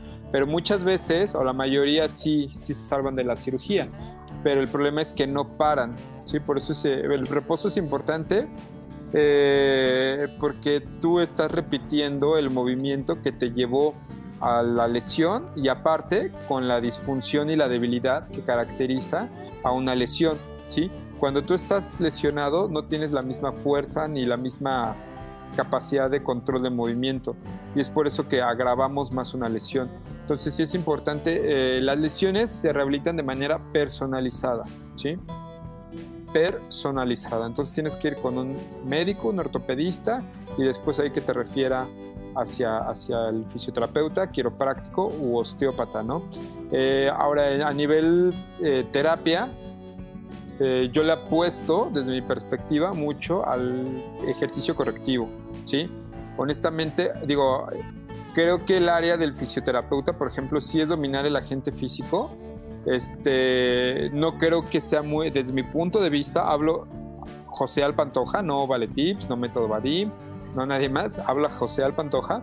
Este, creo que es importante que, que los agentes físicos se vean sí como un complemento, pero que no van a ayudar tanto al desgarre, o sea, a lo mejor van a acelerar el proceso de recuperación un poco, pero lo más importante es reeducar al cuerpo, ¿no? Entonces yo ahí invitaría más a los profesionales de la salud que apuesten a tener esas habilidades y que hagan tratamientos personalizados. Yo sé que a veces la rentabilidad del espacio nos obliga a tener cinco pacientes poniéndoles uno, el ultrasonido uno, el, el TENS uno, ¿sí? Y que muchas veces es muy cómodo que te manden la receta de cinco minutos de esto, cinco minutos del otro y cinco minutos del otro. Pero si cada persona se lastimó por características diferentes, entonces es imposible tener un protocolo como receta, o sea, un protocolo no es lo mismo una receta, pero que se tome como receta para llevar a la rehabilitación. Entonces aquí eh, para Salma, primero tienes que ir con el ortopedista que te diga, ok, ya no estás en un proceso agudo, ya podemos empezar con la rehabilitación y que vayas a buscar a un fisioterapeuta o quiropráctico de carrera. En Latinoamérica, tanto Chile como México, hay licenciatura de quiropraxia, de quiropraxia diferente a huesero o un osteópata y que ellos eh, te lleven, desde mi punto de vista, un proceso de rehabilitación donde el 80% sean ejercicios y te estén cuidando y supervisando cada uno de los ejercicios. te doy mi... Eh, de, antes de que yo estuviera en, este tema de la rehabilitación, contacto con, gente de rehabilitación, este, cuando yo me lastimé las rodillas, eh, que me dijeron desgaste de meniscos. Obviamente no se dice el pecador, ¿no? Pero sí el pecado. como era un convenio que tenía la escuela con una institución, entonces como que no te prestaban la atención, a pesar de ser una institución pública de gobierno, ¿no? ¿Y qué fue lo que me dieron? Una hojita de ejercicios. Ten, haz estos ejercicios.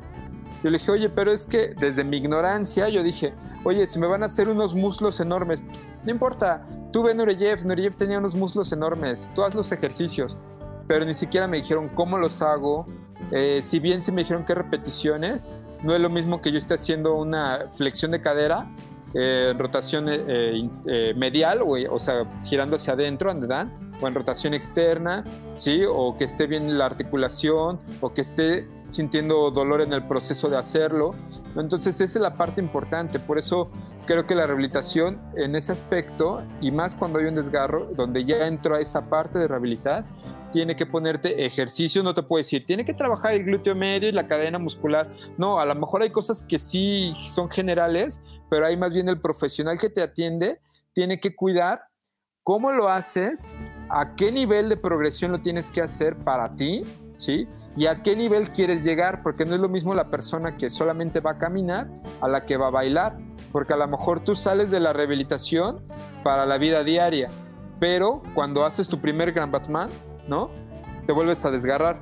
¿Por qué? Porque no llegaste al proceso de rehabilitación, o sea, aunque ya no, ya no tienes dolor ni los síntomas, pero tu control motor llegó a nivel 1, ¿sí? A una persona que solamente camina por la calle. Pero tu nivel es el 2 o el 3. Cuando haces ballet es como alto rendimiento, aunque sea amateur, ¿no? Aunque lo hagas amateur, porque eh, las articulaciones se mueven hacia muchas direcciones. Entonces debes tener un control 2 o 3 de tu control motor. Y si te rehabilitan solamente a nivel 1, pensando en que ya, ¿sí?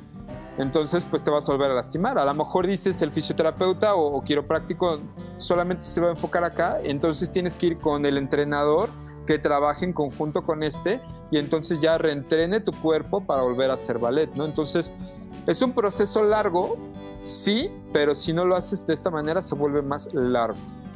Lo estamos viendo ahorita. Cuando quieres acelerar los procesos de salud, pasa todo, ¿no? Pero cuando eres paciente y cuando eres disciplinado y, todos los días haces tu rehabilitación y todos los días haces tus ejercicios y haces caso cuando debes de reposar y haces caso cuando debes de entrenar, ¿no? Y lo tomas como una disciplina, no solamente vas a salir más rápido de una lesión, sino que también vas a prevenir que vuelvas a caer en la misma lesión o en otra. Antes de, para complementar algo, también decir que el fisioterapeuta, o sea, debería de estar de cajón también en nuestra, aunque no estemos lesionados, ¿no? Aunque no tengamos una lesión ya sea aguda o crónica en el momento, creo que tener un contacto con un fisioterapeuta de manera constante es muy importante porque si vives de tu cuerpo, en el caso de los bailarines, o si te gusta hacer ejercicio, pues entonces un fisioterapeuta es muy importante este, que tengas de cabecera, ¿no? Así como el psicólogo y el nutriólogo y el médico, por supuesto. Aquí dice, comparto mi experiencia, yo me lesioné el ligamento cruzado de la rótula y el menisco, se me hizo un quiste y de nada me di cuenta.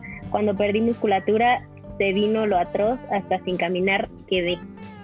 Entonces, eh, bueno, pues aquí tenemos un ejemplo de que cuando no nos atendemos de manera este pues pronta, pues podemos este, llegar hasta sin caminar, ¿no? Entonces es muy importante que, que podamos atendernos de manera inmediata.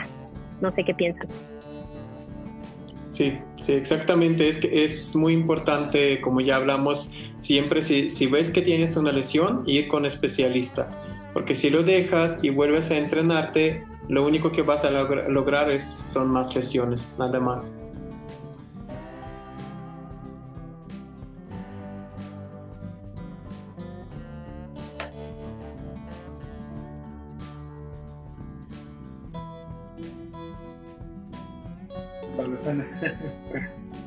¿Quieres empezar tú, Vadim, o empiezo yo con esta pregunta? Ah, ¿Cómo quieres? Si ¿Quieres que empiece? Eh, pregunta Jess, ¿cómo saber si una lesión en la espalda es solo muscular o en la columna?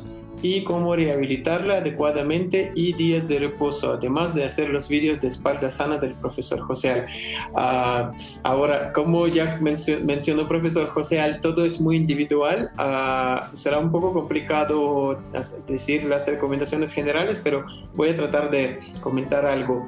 Primero, uh, ¿cómo saber si es una lesión en, en el músculo? Digamos, o es un dolor muscular o es un dolor relacionado con la columna. Normalmente el dolor relacionado con la columna siempre es agudo, es bastante fuerte y se siente al hacer un movimiento como rotación, por ejemplo, en la columna, o tú vas inclinándote o haciendo un movimiento donde participa todo el cuerpo. Si es dolor muscular, es bastante fácil identificar porque es como dolor, no es, no es tanto crónico, más que es como una molestia, que se percibe como molestia, como un cansancio de músculo y pues pasa bastante rápido, en 3, 4 días ya desaparece si es algo provocado por, no sé, un ejercicio, un mucho movimiento para, para fortalecer la espalda. Y uh, este, este dolor muscular no es tan agudo normalmente. Podría ser que sí, pero normalmente no. Entonces e, eso podría ser como una orientación para definir si es lo de columna o de músculo, pero todo es individual. Y ah, cómo rehabilitarla adecuadamente, días de reposo. Yo creo que todo igual depende del tipo de la lesión. Si es la lesión de la columna, igual es muy importante ir con el médico, hacer radiografía de la columna para ver en qué estado son los discos y las vértebras, ¿no? Porque podría ser que ya te perdiste un disco y están aplastándose los nervios ¿sí? que salen desde la columna. Entonces, eso sí requiere una rehabilitación muy especial y una hasta cirugía. Si es algo que, digamos, no es tan grave, podría ser que hay como, como formas de cuando disco por, por, estar aplastado empieza como salir una parte del disco y molestar poquitito o incluso mucho, es, es otro camino, ¿no? Eh, podría ser que hay muchas, se llama, uh, perdón, no, no, no estudié medicina en Rusia, se llama hernias hernia de, Bueno, es hernia de disco, pero en realidad es hernia de núcleo pulposo aquí en... y puede provocar el dolor de ciática, el, núcleo pulposo se llama así. Núcleo pulposo. se llama hernia de Schmorrel. Schmorrel es doctor supuestamente que, que la uh, estudió. A, veces no son tan peligrosas e incluso muchos a, los 40, 50 años tenemos muchísimas eh, hernias de ese tipo. Entonces como que todo es muy individual y, y, sobre los días de reposo es igual. Es muy complicado decir eso. No hay una receta universal. Qué, qué lástima y si Ignacio nos ve, lo extrañamos porque él es especialista en la columna él, por ejemplo, habla algo muy interesante que dice, aquí son las palabras de Ignacio, este, pero algo que me gustó mucho, que él habla mucho que las hernias deberían de considerarse, o que ya hay varios profesionales de la salud que dicen que las hernias de núcleo pulposo este, deberían de considerarse este, como un hallazgo anatómico más que como una lesión. ¿Por qué? Porque como dice Vadim, muchas veces a los 40, 50 años vas a tener ya hernias y muchas no son sintomáticas, o sea, muchas ni siquiera te van a producir dolor. Muchas veces se enteran ya cuando te hacen ahí la autopsia y ven que te, ah, mira qué chistoso tenía hernias, ¿no? O sea, bueno, no, no que sea gracioso, sino como, ah, qué anecdótico. Y por eso se vuelve más algo anecdótico que como una patología, ¿no? Eh, aquí creo y quiero complementar un poquito. Bueno, primero, este, lo que más conozco yo, pues es la parte de las radiculopatías, ¿no? Este, si bien eh, el nombre correcto es hernia de núcleo pulposo, o como lo dijo Vadim, también yo lo había leído, lo de hernia de Schmoder. Schmoder. Schmoder, sí. Este, pero vulgarmente las conocemos como hernias de disco. Cuando la hernia eh, es muy grande, cuando es muy pequeña es una protrusión discal, ¿no? O sea, todavía no se ha, se ha roto todo el, el el anillo fibroso de, de, la, del, de esta como esponjita, que es tu, tu, tu, disco, ¿sí? Entonces nada más como que sale tantito. Este dolor normalmente es como más químico, ¿sí? Generalmente este dolor es más químico y te duele como en la espalda así. eh, lo que yo tengo entendido es por el, el ataque de los linfocitos a ese núcleo que lo desconocen y lo empiezan a atacar y por eso es un dolor como muy agudo, muy agudo. En cambio, la contractura muscular generalmente cuando es, aunque sea muy fuerte la contractura, no llega a ser tan agudo como ese dolor tan intenso. Y normalmente la contractura te hace también, por ejemplo, si el cuadrado lumbar se contrae más de un lado que del otro, te hace hacer como una flexión de la, de la columna. Sin embargo, realmente no hay una lesión, solamente hay una contractura. Aunque duela mucho, si es como cuando se te contractura el trapecio y estás así, pero no llegas a estar todavía per se lastimado de la estructura, ¿no?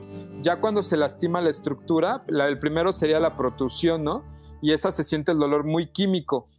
Pero cuando sale más y aplasta el nervio, es cuando lo que vulgarmente conocemos como, como dolor de ciática, o inclusive hasta que dicen mal, dolor de asiática, ¿no? Da igual lo que le llames, radiculopatía asiática o asiática es lo mismo, ¿no? y es un dolor como cuando te pegas en el codo, justo en el nervio y sientes así como calambritos, electricidad, hormigueo o como calorcito. Y ese es el mismo dolor. Ese dolor es muy castrante, pero tampoco significa que estés o muy lastimado o poco lastimado. Aquí viene la parte interesante, la noticia buena y la mala al mismo tiempo. Recuerda que el dolor es, como lo hablamos al principio, es una percepción personal, ¿no?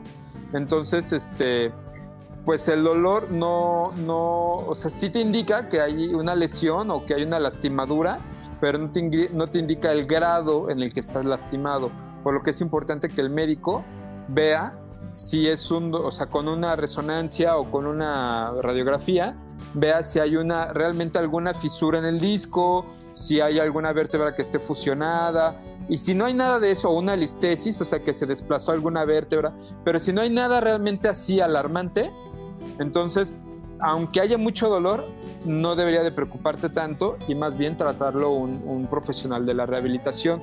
Ahí, a mí lo que me gusta mucho es la neurodinámica cuando es el dolor de ciática, ¿no? ¿Por qué? Porque tienes un nervio pinzado y como dijo Vadim, si tú te mueves así y tienes un nervio pinzado, lo vas a apretar más, ¿sí?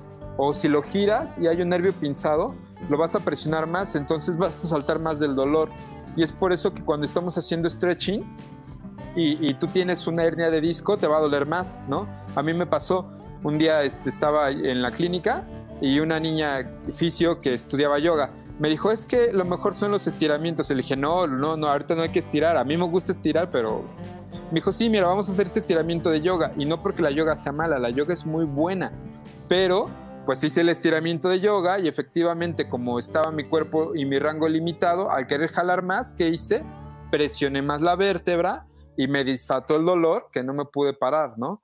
Entonces aquí es importante que se defina qué nivel de lesión está médico y después eh, que tú detectes esa parte también. Y si no te gusta la opinión médica, pues ir dos, tres médicos, porque hay algunos médicos que te van a decir, ah, pues es una hernia, pero sale con rehabilitación, y a lo mejor van a haber otros médicos que te digan, es una hernia y la tenemos que operar, este, y pues bueno, hay, pues es opinión de cada uno de los médicos, pero si a ti no te gusta la opinión, no porque te tengan que decir lo que te gusta, sino porque tengas tres opiniones profesionales para tú responsablemente, o sea, es tu responsabilidad, ¿no? No de nadie más, la tuya, qué decisión tomar para rehabilitarte, ¿no? Y si ya dos te dijeron que salen con rehabilitación, bueno, pues vas con un rehabilitador, preferentemente alguien que haya trabajado más con ciática, ¿sí? Yo ahí si te, si te dice, no, es que yo, este deportivo, pero es algo de espalda, yo me iría más con el de espalda que con el deportivo, porque no es una lesión como un esguince, un desgarre o, un, algo de tobillo o de las extremidades, es algo de la columna. Entonces me iría con alguien que está trabajando más tipo de lesiones de columna. Y eh, hablando más hacia el área de rehabilitación, yo lo que buscaría mucho es la movilidad de la columna, qué zonas de la columna se mueven mucho y poco, porque generalmente eso es lo que va a ocasionar este, el desgaste de una, de una zona en específico y lo que va a llevar a la lesión de la columna, ¿no? Entonces, si tú estás haciendo mucho arabesque, por ejemplo, eh, solamente de la zona lumbar y no hiciste tu por de, de, zonas dorsales, ¿sí? O sea, en, tu, en tus primeros años no entrenaste el por de zonas dorsales y solamente lo llevas a zona lumbar y sin el trabajo excéntrico del abdomen, pues obviamente te vas a ocasionar una listesis, ¿no? O, una hernia si ya la, si tu genética se predisponía para, ¿no? Entonces, este, pues primero no espantarte. Yo lo que te recomendaría, o sea, sientes dolor, ok, trata de sentir qué tipo de dolor es, si es un dolor molesta, de que te cansaste, o es así intenso, agudo, si es muy específico, o, si, si va hacia la pierna, ¿sí? Si va hacia la pierna, ten por seguro que sí hay una hay un pinzamiento de nervio ciático, ya sea a nivel columna o a nivel glúteo, pero generalmente es a nivel columna y más porque haces danza, que vayas al especialista, que no te espantes, porque aquí es otra cosa, el miedo no debe dominar eh, la rehabilitación o tus decisiones, porque ahí también donde la regamos mucho.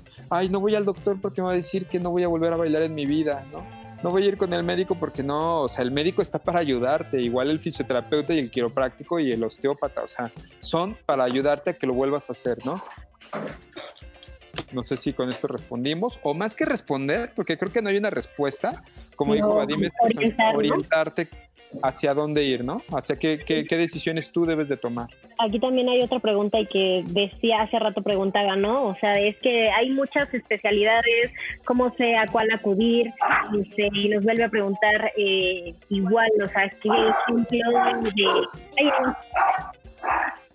o sea, cómo saber cómo acudir a un especialista. Y como, bueno, yo, y como decía José al hace rato, es importante que, que, tú también como pues paciente, ¿no? En este caso de que estás acudiendo con un especialista, pues tomes las decisiones correctas y acertadas que tú creas convenientes. Si no te gusta una opinión, pues entonces busques a otro especialista.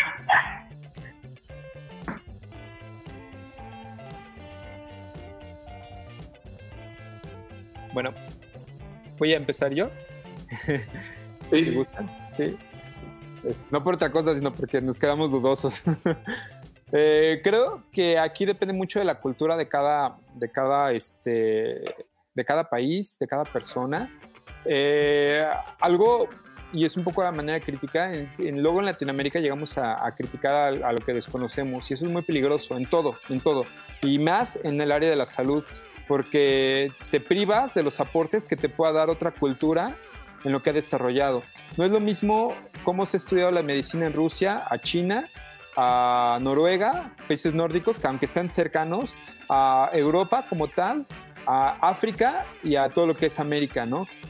Si bien ahí está la OMS y hay diferentes organismos que tratan de regularizar, este, sí hay diferentes cosas culturales. Por ejemplo, aquí en Latinoamérica el área de rehabilitación menosprecia mucho el trabajo de la osteopatía y de la quiropraxia, cuando por ejemplo en países europeos es muy importante. Sí, es muy importante. O sea, es más, tú puedes ver la serie esta de The Crown, de la, de la reina, y el príncipe Felipe tenía su osteópata de cabecera. Sí, o sea, es muy importante la cultura del osteópata. Por ejemplo, eh, cuando tuvimos la oportunidad de trabajar en espalda libre de dolor, los pacientes que venían de Corea o de China no buscaban un fisioterapeuta, buscaban un quiropráctico, ¿sí? buscaban ese abordaje de la salud y era lo que les funcionaba. ¿no? Entonces, aquí es como a los que me gusta el ballet, me gusta la danza hindú, me gusta, ¿sí? y no es que una sea mejor que la otra. Y si tú eres un poco abierto de mente, vas a poder ver que todas las cosas te pueden ayudar. Yo lo que recomendaría es, primero, la parte aguda tiene que ser un médico, ¿sí? con cédula profesional. Esa es la primera parte. Y eh, en Latinoamérica, desconozco la parte en Rusia o en Europa, entiendo que Europa es muy similar a América, pero desconozco la parte de Rusia o de China, por ejemplo, pero podría ser un ortopedista y mejor aún, si es de columna, un neurólogo, ¿sí? Ahora, si es una lesión de que me caí, me pegué y tengo un hematoma, puede ser inclusive yo creo que hasta un, ortopedista o un médico general, si solamente es algo como un hematoma, ¿no? O sea, es que va escalando, depende de cómo te hayas lastimado. Si fue algo de columna y si sientes como estos, estos, este, como que se te duerme la pierna o el brazo, pues sí sería mejor con un neurólogo porque ya estás viendo que es algo nervioso, ¿no? Y de ahí la atención de la rehabilitación yo creo que es lo que más te guste. O sea, yo tengo muy buenas experiencias con quiroprácticos. Por ejemplo, cuando Javne una vez se lesionó el esguince y, y no, no descalifico la fisioterapia porque en verdad hemos trabajado con muchos fisioterapeutas muy buenos, pero hasta ese punto de mi vida a mí no me había funcionado la fisioterapia porque solamente me ponían agentes físicos. Y recuerdo que llegó el quiropráctico con Javnia, le hizo tres ajustes, ¿perdón? Tres maniobras o ajustes o trust y, salió así, en, o sea, yo me quedé wow. Dije, oye, a mí también me duele aquí y me hizo un ajuste y salí. No huesero, quiropráctico, ¿sí? Y después empecé a conocer fisioterapeutas de España con los cuales estuve trabajando para, para traer estas técnicas de activación neuromuscular que traían técnicas de Noruega, ¿no?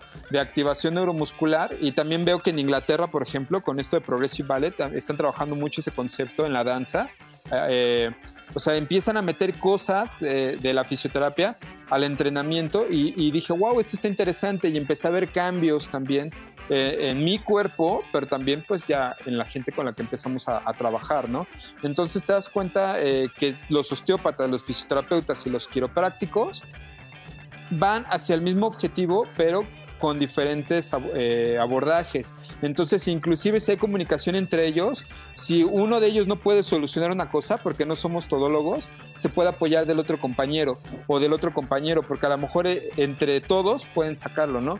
Por eso para mí es muy importante que, se trabaje como, como este, este círculo, ¿no? Esa, esa trifuerza para los que jugaron Zelda entre el médico el rehabilitador sea fisioterapeuta, osteópata o quiropráctico. De hecho, en España hay un chico que, dice que debería de crearse una carrera nueva que se llame readaptador neuromuscular. Y yo estoy muy de acuerdo, porque también la fisioterapia tiene muchas ramas, ¿no? Fisioterapia para quemados, fisioterapia, fisioterapia fisioterapia de, de cuidados intensivos, ortopédica o deportiva. O sea, entonces, pues cada uno es una carrera diferente.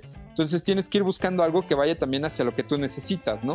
O sea, se, empiece, o sea, y se vuelve algo muy democrático porque tú ya te puedes atender con quien tú quieres y crees que te, te convence. Lo que no te recomiendo es que te atiendas en YouTube. sí, o sea, está bien que sigas nuestros consejos, está bien que nos escuches, pero no te podemos ver.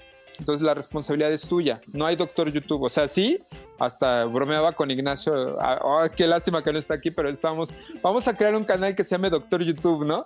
Este, sí, o sea, sí está bien recibir consejos, pero es orientación. Al final del día, tú tienes que ir con tu médico de la localidad y si no te gusta ese médico, buscas otro, aunque sea tres cuadras más lejos. Y si no te gusta, pues aunque te queda al otro lado de la ciudad, pero debes de estar seguro con quién, en quién pones tu salud, o sea, en manos de quién las pones, ¿sí? Esa sería mi, mi recomendación. Y sí, investigale, o sea, investigale, o sea. muy buena, muy buena. ¿Qué te aporta cada uno? O sea, ese es responsable también de personal, ¿no? O sea, espero te haya orientado. Padim. Estoy de acuerdo. Lo único que quería agregar que yo creo que sí es muy importante entender que el único responsable por mi salud soy yo, nadie.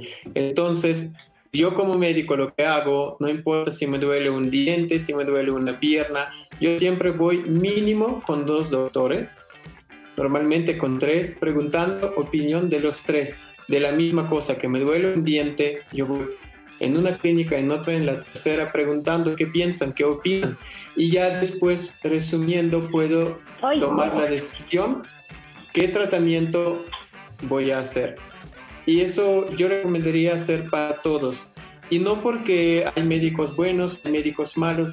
La cosa es que cada médico tiene su propia experiencia, cada especialista que sea osteópata, quiropráctico, fisioterapeuta, tiene su propia experiencia y a base de la experiencia que acumuló toma decisión sobre la sobre la estrategia, qué es lo que ah, va a proponer ¿no? para la recuperación o para tratamiento entonces es muy importante ver los distintos puntos de vista acá en, cualquier cosa, ¿no?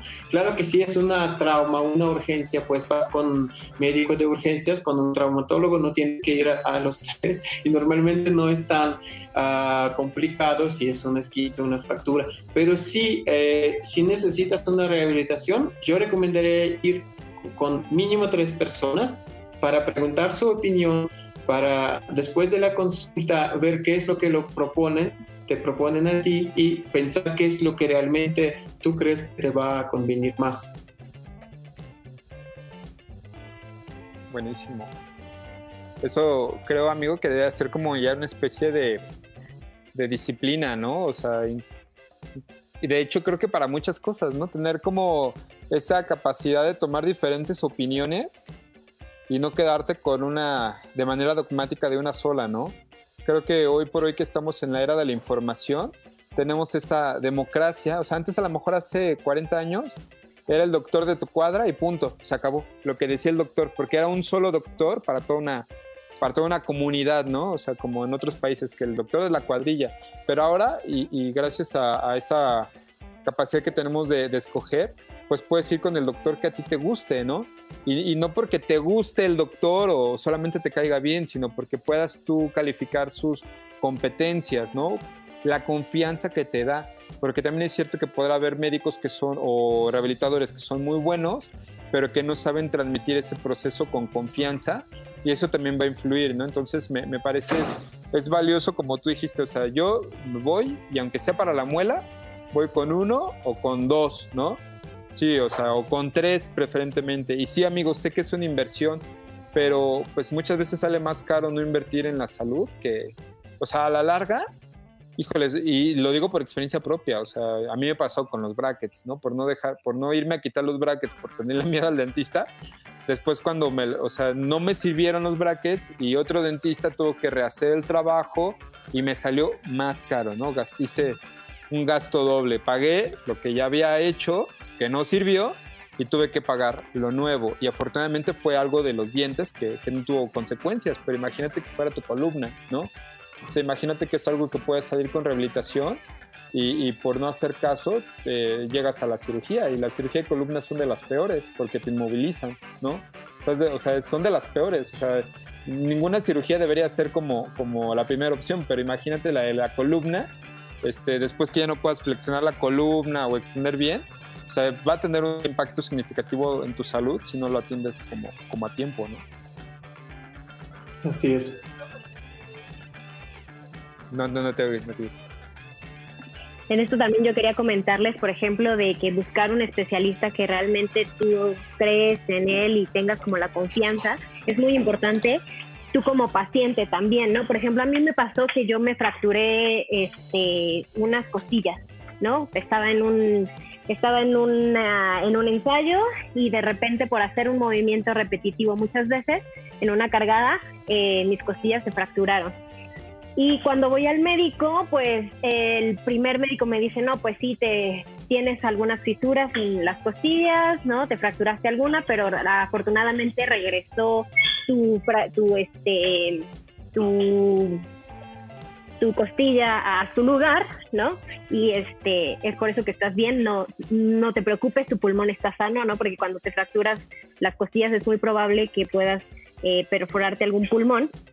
Y después en la escuela me hicieron que fuera con un, con un especialista que ellos dictaban, con un ortopedista que ellos dictaban. Y entonces fuimos con ese ortopedista, ¿no? Para que ellos me dieran la validación, para que me dieran eh, la, el reposo que tenía que guardar.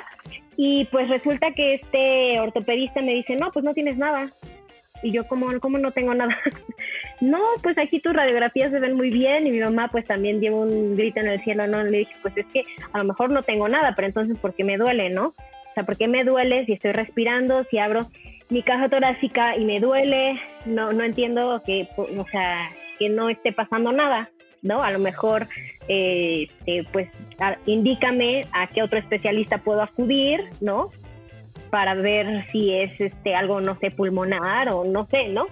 Porque a lo mejor puede ser que no, no sea una no sea el cuestión de los huesos, sino que sea a lo mejor una cuestión pulmonar o algo en los órganos.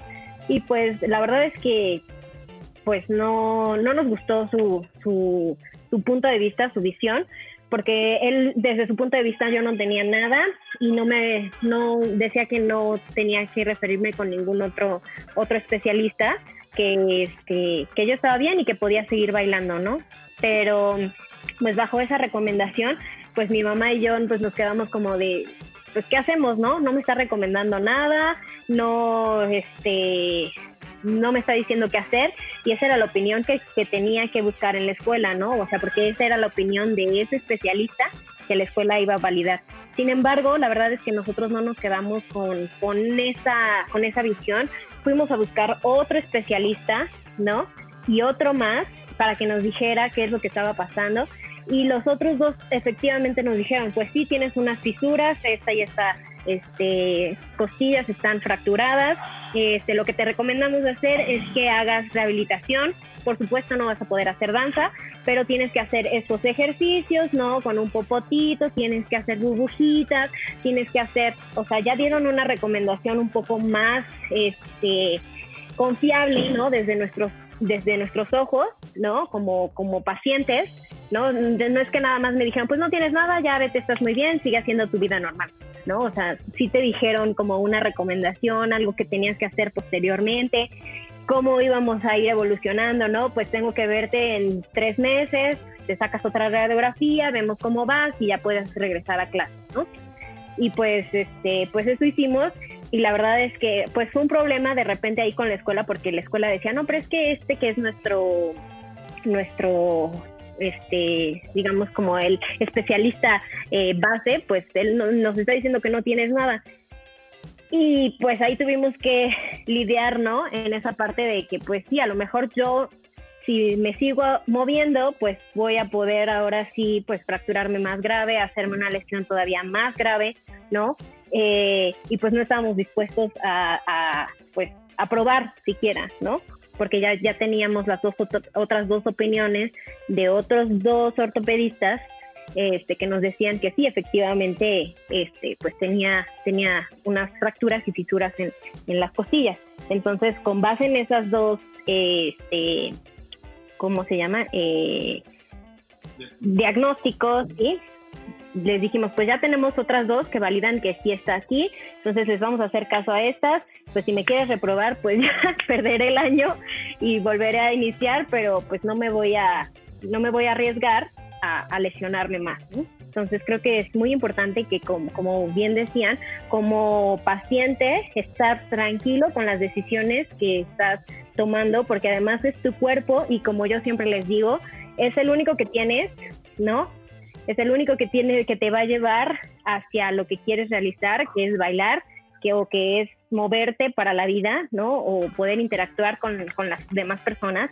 Entonces tenemos que cuidarlo, tenemos que apapacharlo y si nos estamos lesionando y, este, y estamos buscando especialistas, si no te convence una opinión, pues busca dos o tres, las juntas todas, las analizas y ya decides qué opción puedes tomar o debes de tomar, ¿no? Ya de manera más, más este, tranquila y, consciente de todas las opciones que hay.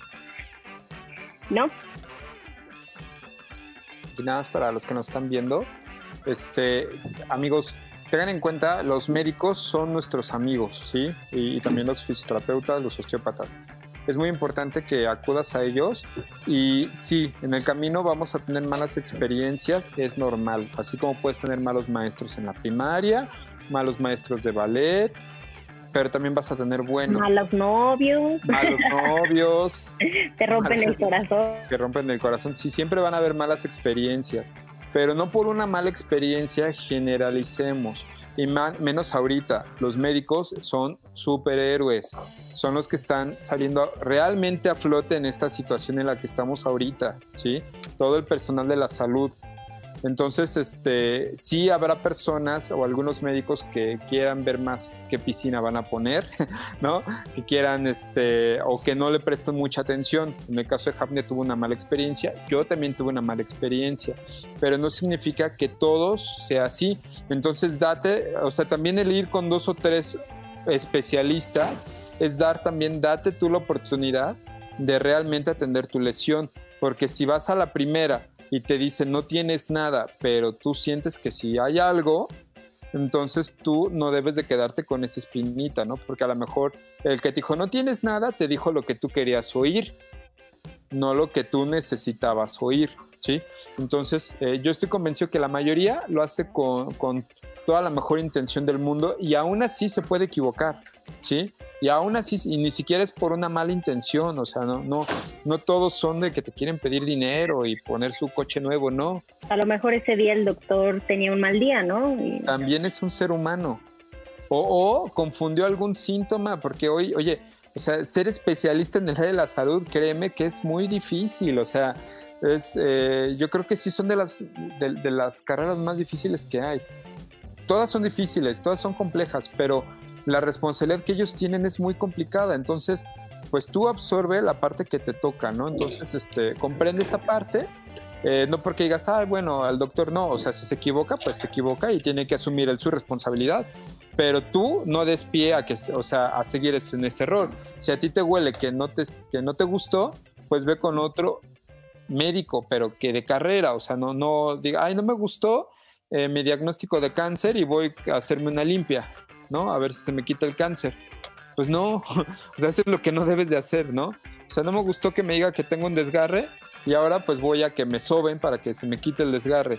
Pues no, y no descalificando a quien te sobe, sino porque pues si no te gustó esa opinión, pues ve con otro, a lo mejor no era un desgarre, era un esguince o era solamente una contractura, pero si no la atiendes bien, pues se va a convertir en algo peor, ¿no? En este caso, Hamne pudo haber perdido la vida, se le perfora un pulmón y ¿qué hacemos? No tendrían canal de Vale Tips. Ay, oh qué lástima. Oh no, tocamos madera.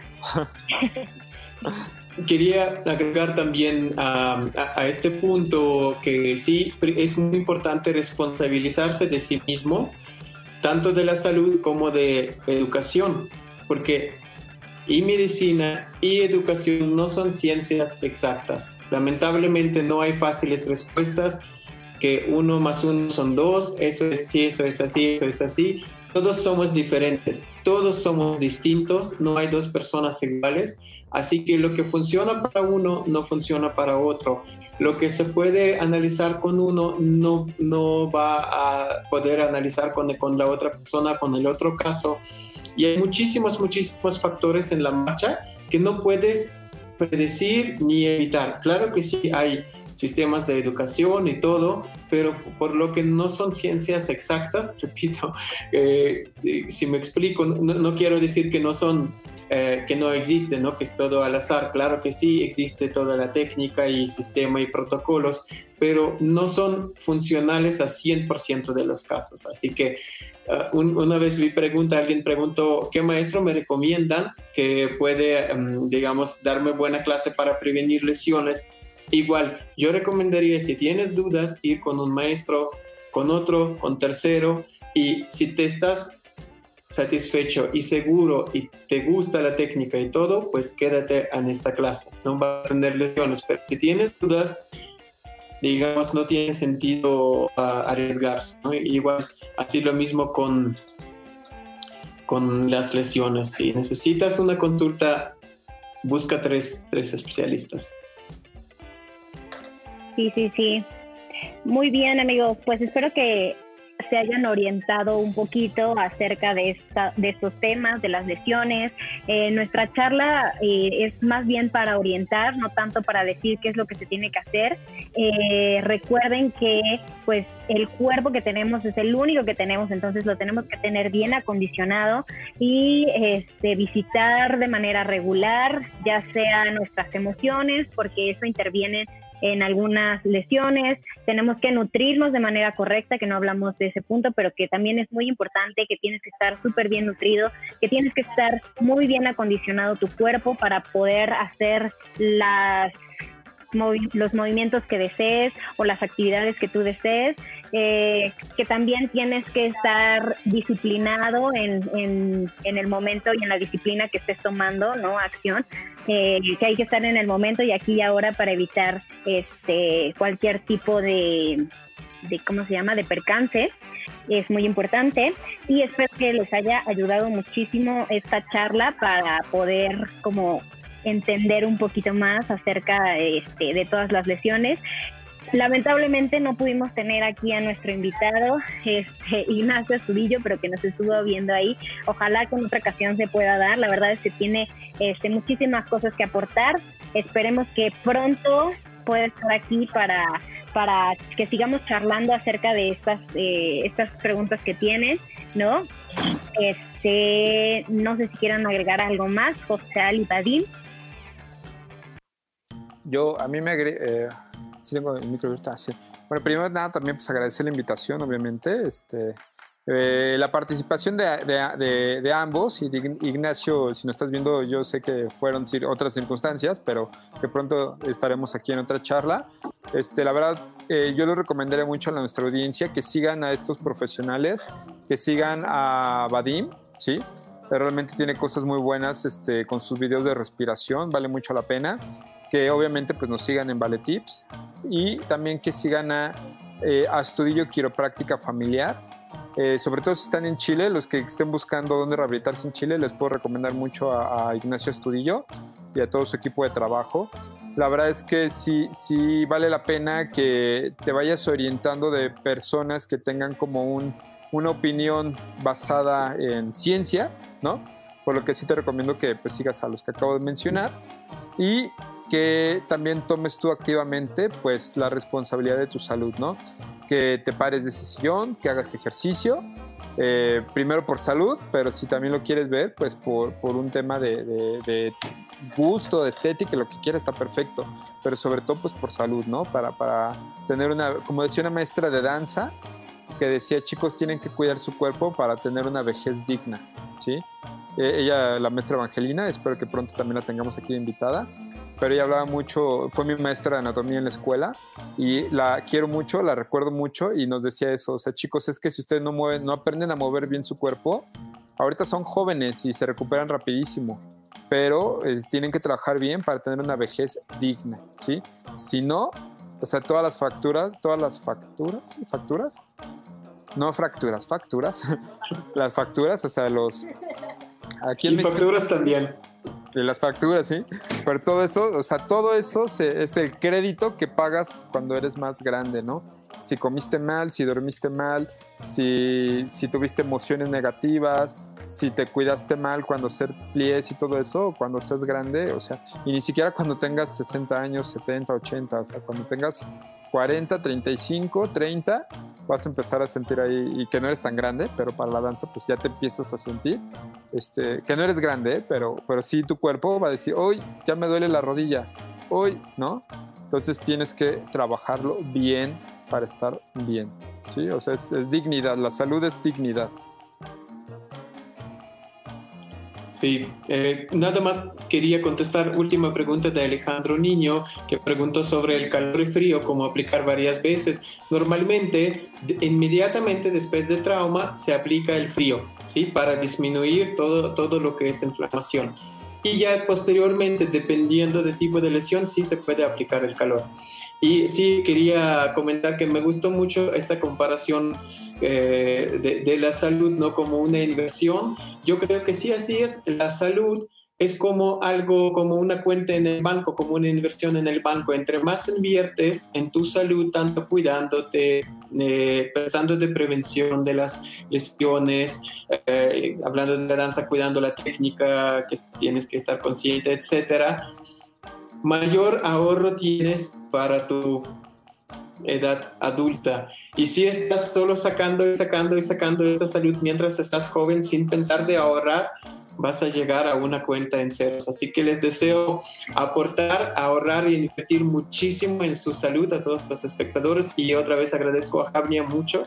Muchas gracias. Me encantan estas pláticas, me encanta participar y qué bueno que hay esta oportunidad ahora compartirlo por por YouTube. Sí, está increíble. Muchísimas gracias a los dos. Y Jessica, eh, respondiendo a tu pregunta, sí es muy importante investigar, investigar de anatomía. Yo también les decía que si tú quieres saber o aprender más acerca de la danza, pues tienes que saber cómo se mueve tu cuerpo y para saber cómo se mueve tu cuerpo, pues necesitas saber de anatomía, de cómo es que el músculo tal hace la rotación de la cadera o cómo o cuál es lo que hace la flexión o qué participa en la extensión de la cadera es muy importante pero también es importante hacerlo justamente en otras áreas. A lo mejor no vas a saber exactamente cómo hacer pero a lo mejor sí prevención de lesiones no o sea tomar un curso de a lo mejor de primeros auxilios. Es muy importante que todos sepamos cómo actuar de primera instancia, ¿no? Si hay algún percance, es muy importante que todos sepamos cómo actuar, porque si no, si nos estresamos si estamos alterados, pues no vamos a poder actuar de manera correcta. Entonces, hablando de lesiones, esto es muy importante, ¿no? Entonces, si tienen oportunidad de a lo mejor de tomar algún curso de primeros auxilios o de prevención de lesiones, creo que sería muy importante para todas aquellas personas que están creando una carrera en la danza, ya sea de manera este, amateur, porque les encanta, simplemente porque te gusta bailar o porque lo haces de manera profesional, creo que es muy importante y esos conocimientos se van a quedar para ti, para tu vida y los vas a poder seguramente aplicar en otras áreas de tu vida, no nada más en la danza, sino también pues en la vida cotidiana, ¿no? Muchísimas gracias a los dos por estar aquí, les mando un beso, un abrazo, espero que todos nuestros espectadores se encuentren bien, que se encuentren tranquilos, que se encuentren a salvo, les mando un gran abrazo, un besito y nos vemos en otro video. Seguramente tendremos más pláticas así, así que estén al pendiente. Síganos en nuestras redes sociales. Vadim está en Instagram como arroba Vadim. Espero que lo haya dicho bien. También está como arroba primera posición y arroba método Vadim. José Alpantoja está en Instagram como José Alpantoja, búsquenlo, también tienen cada uno sus canales, el maestro Vadim tiene su canal Método Vadim, vayan a suscribirse a su canal. Y José Alpantoja también tiene su canal de YouTube, se llama José Alpantoja, los quiero, les mando un abrazo, un besito, síganme a mí en mis redes sociales, en Instagram arroba javnia.saraí, besitos y espero que tengan un hermoso y principio de fin de semana. Bye bye. Gracias, bye.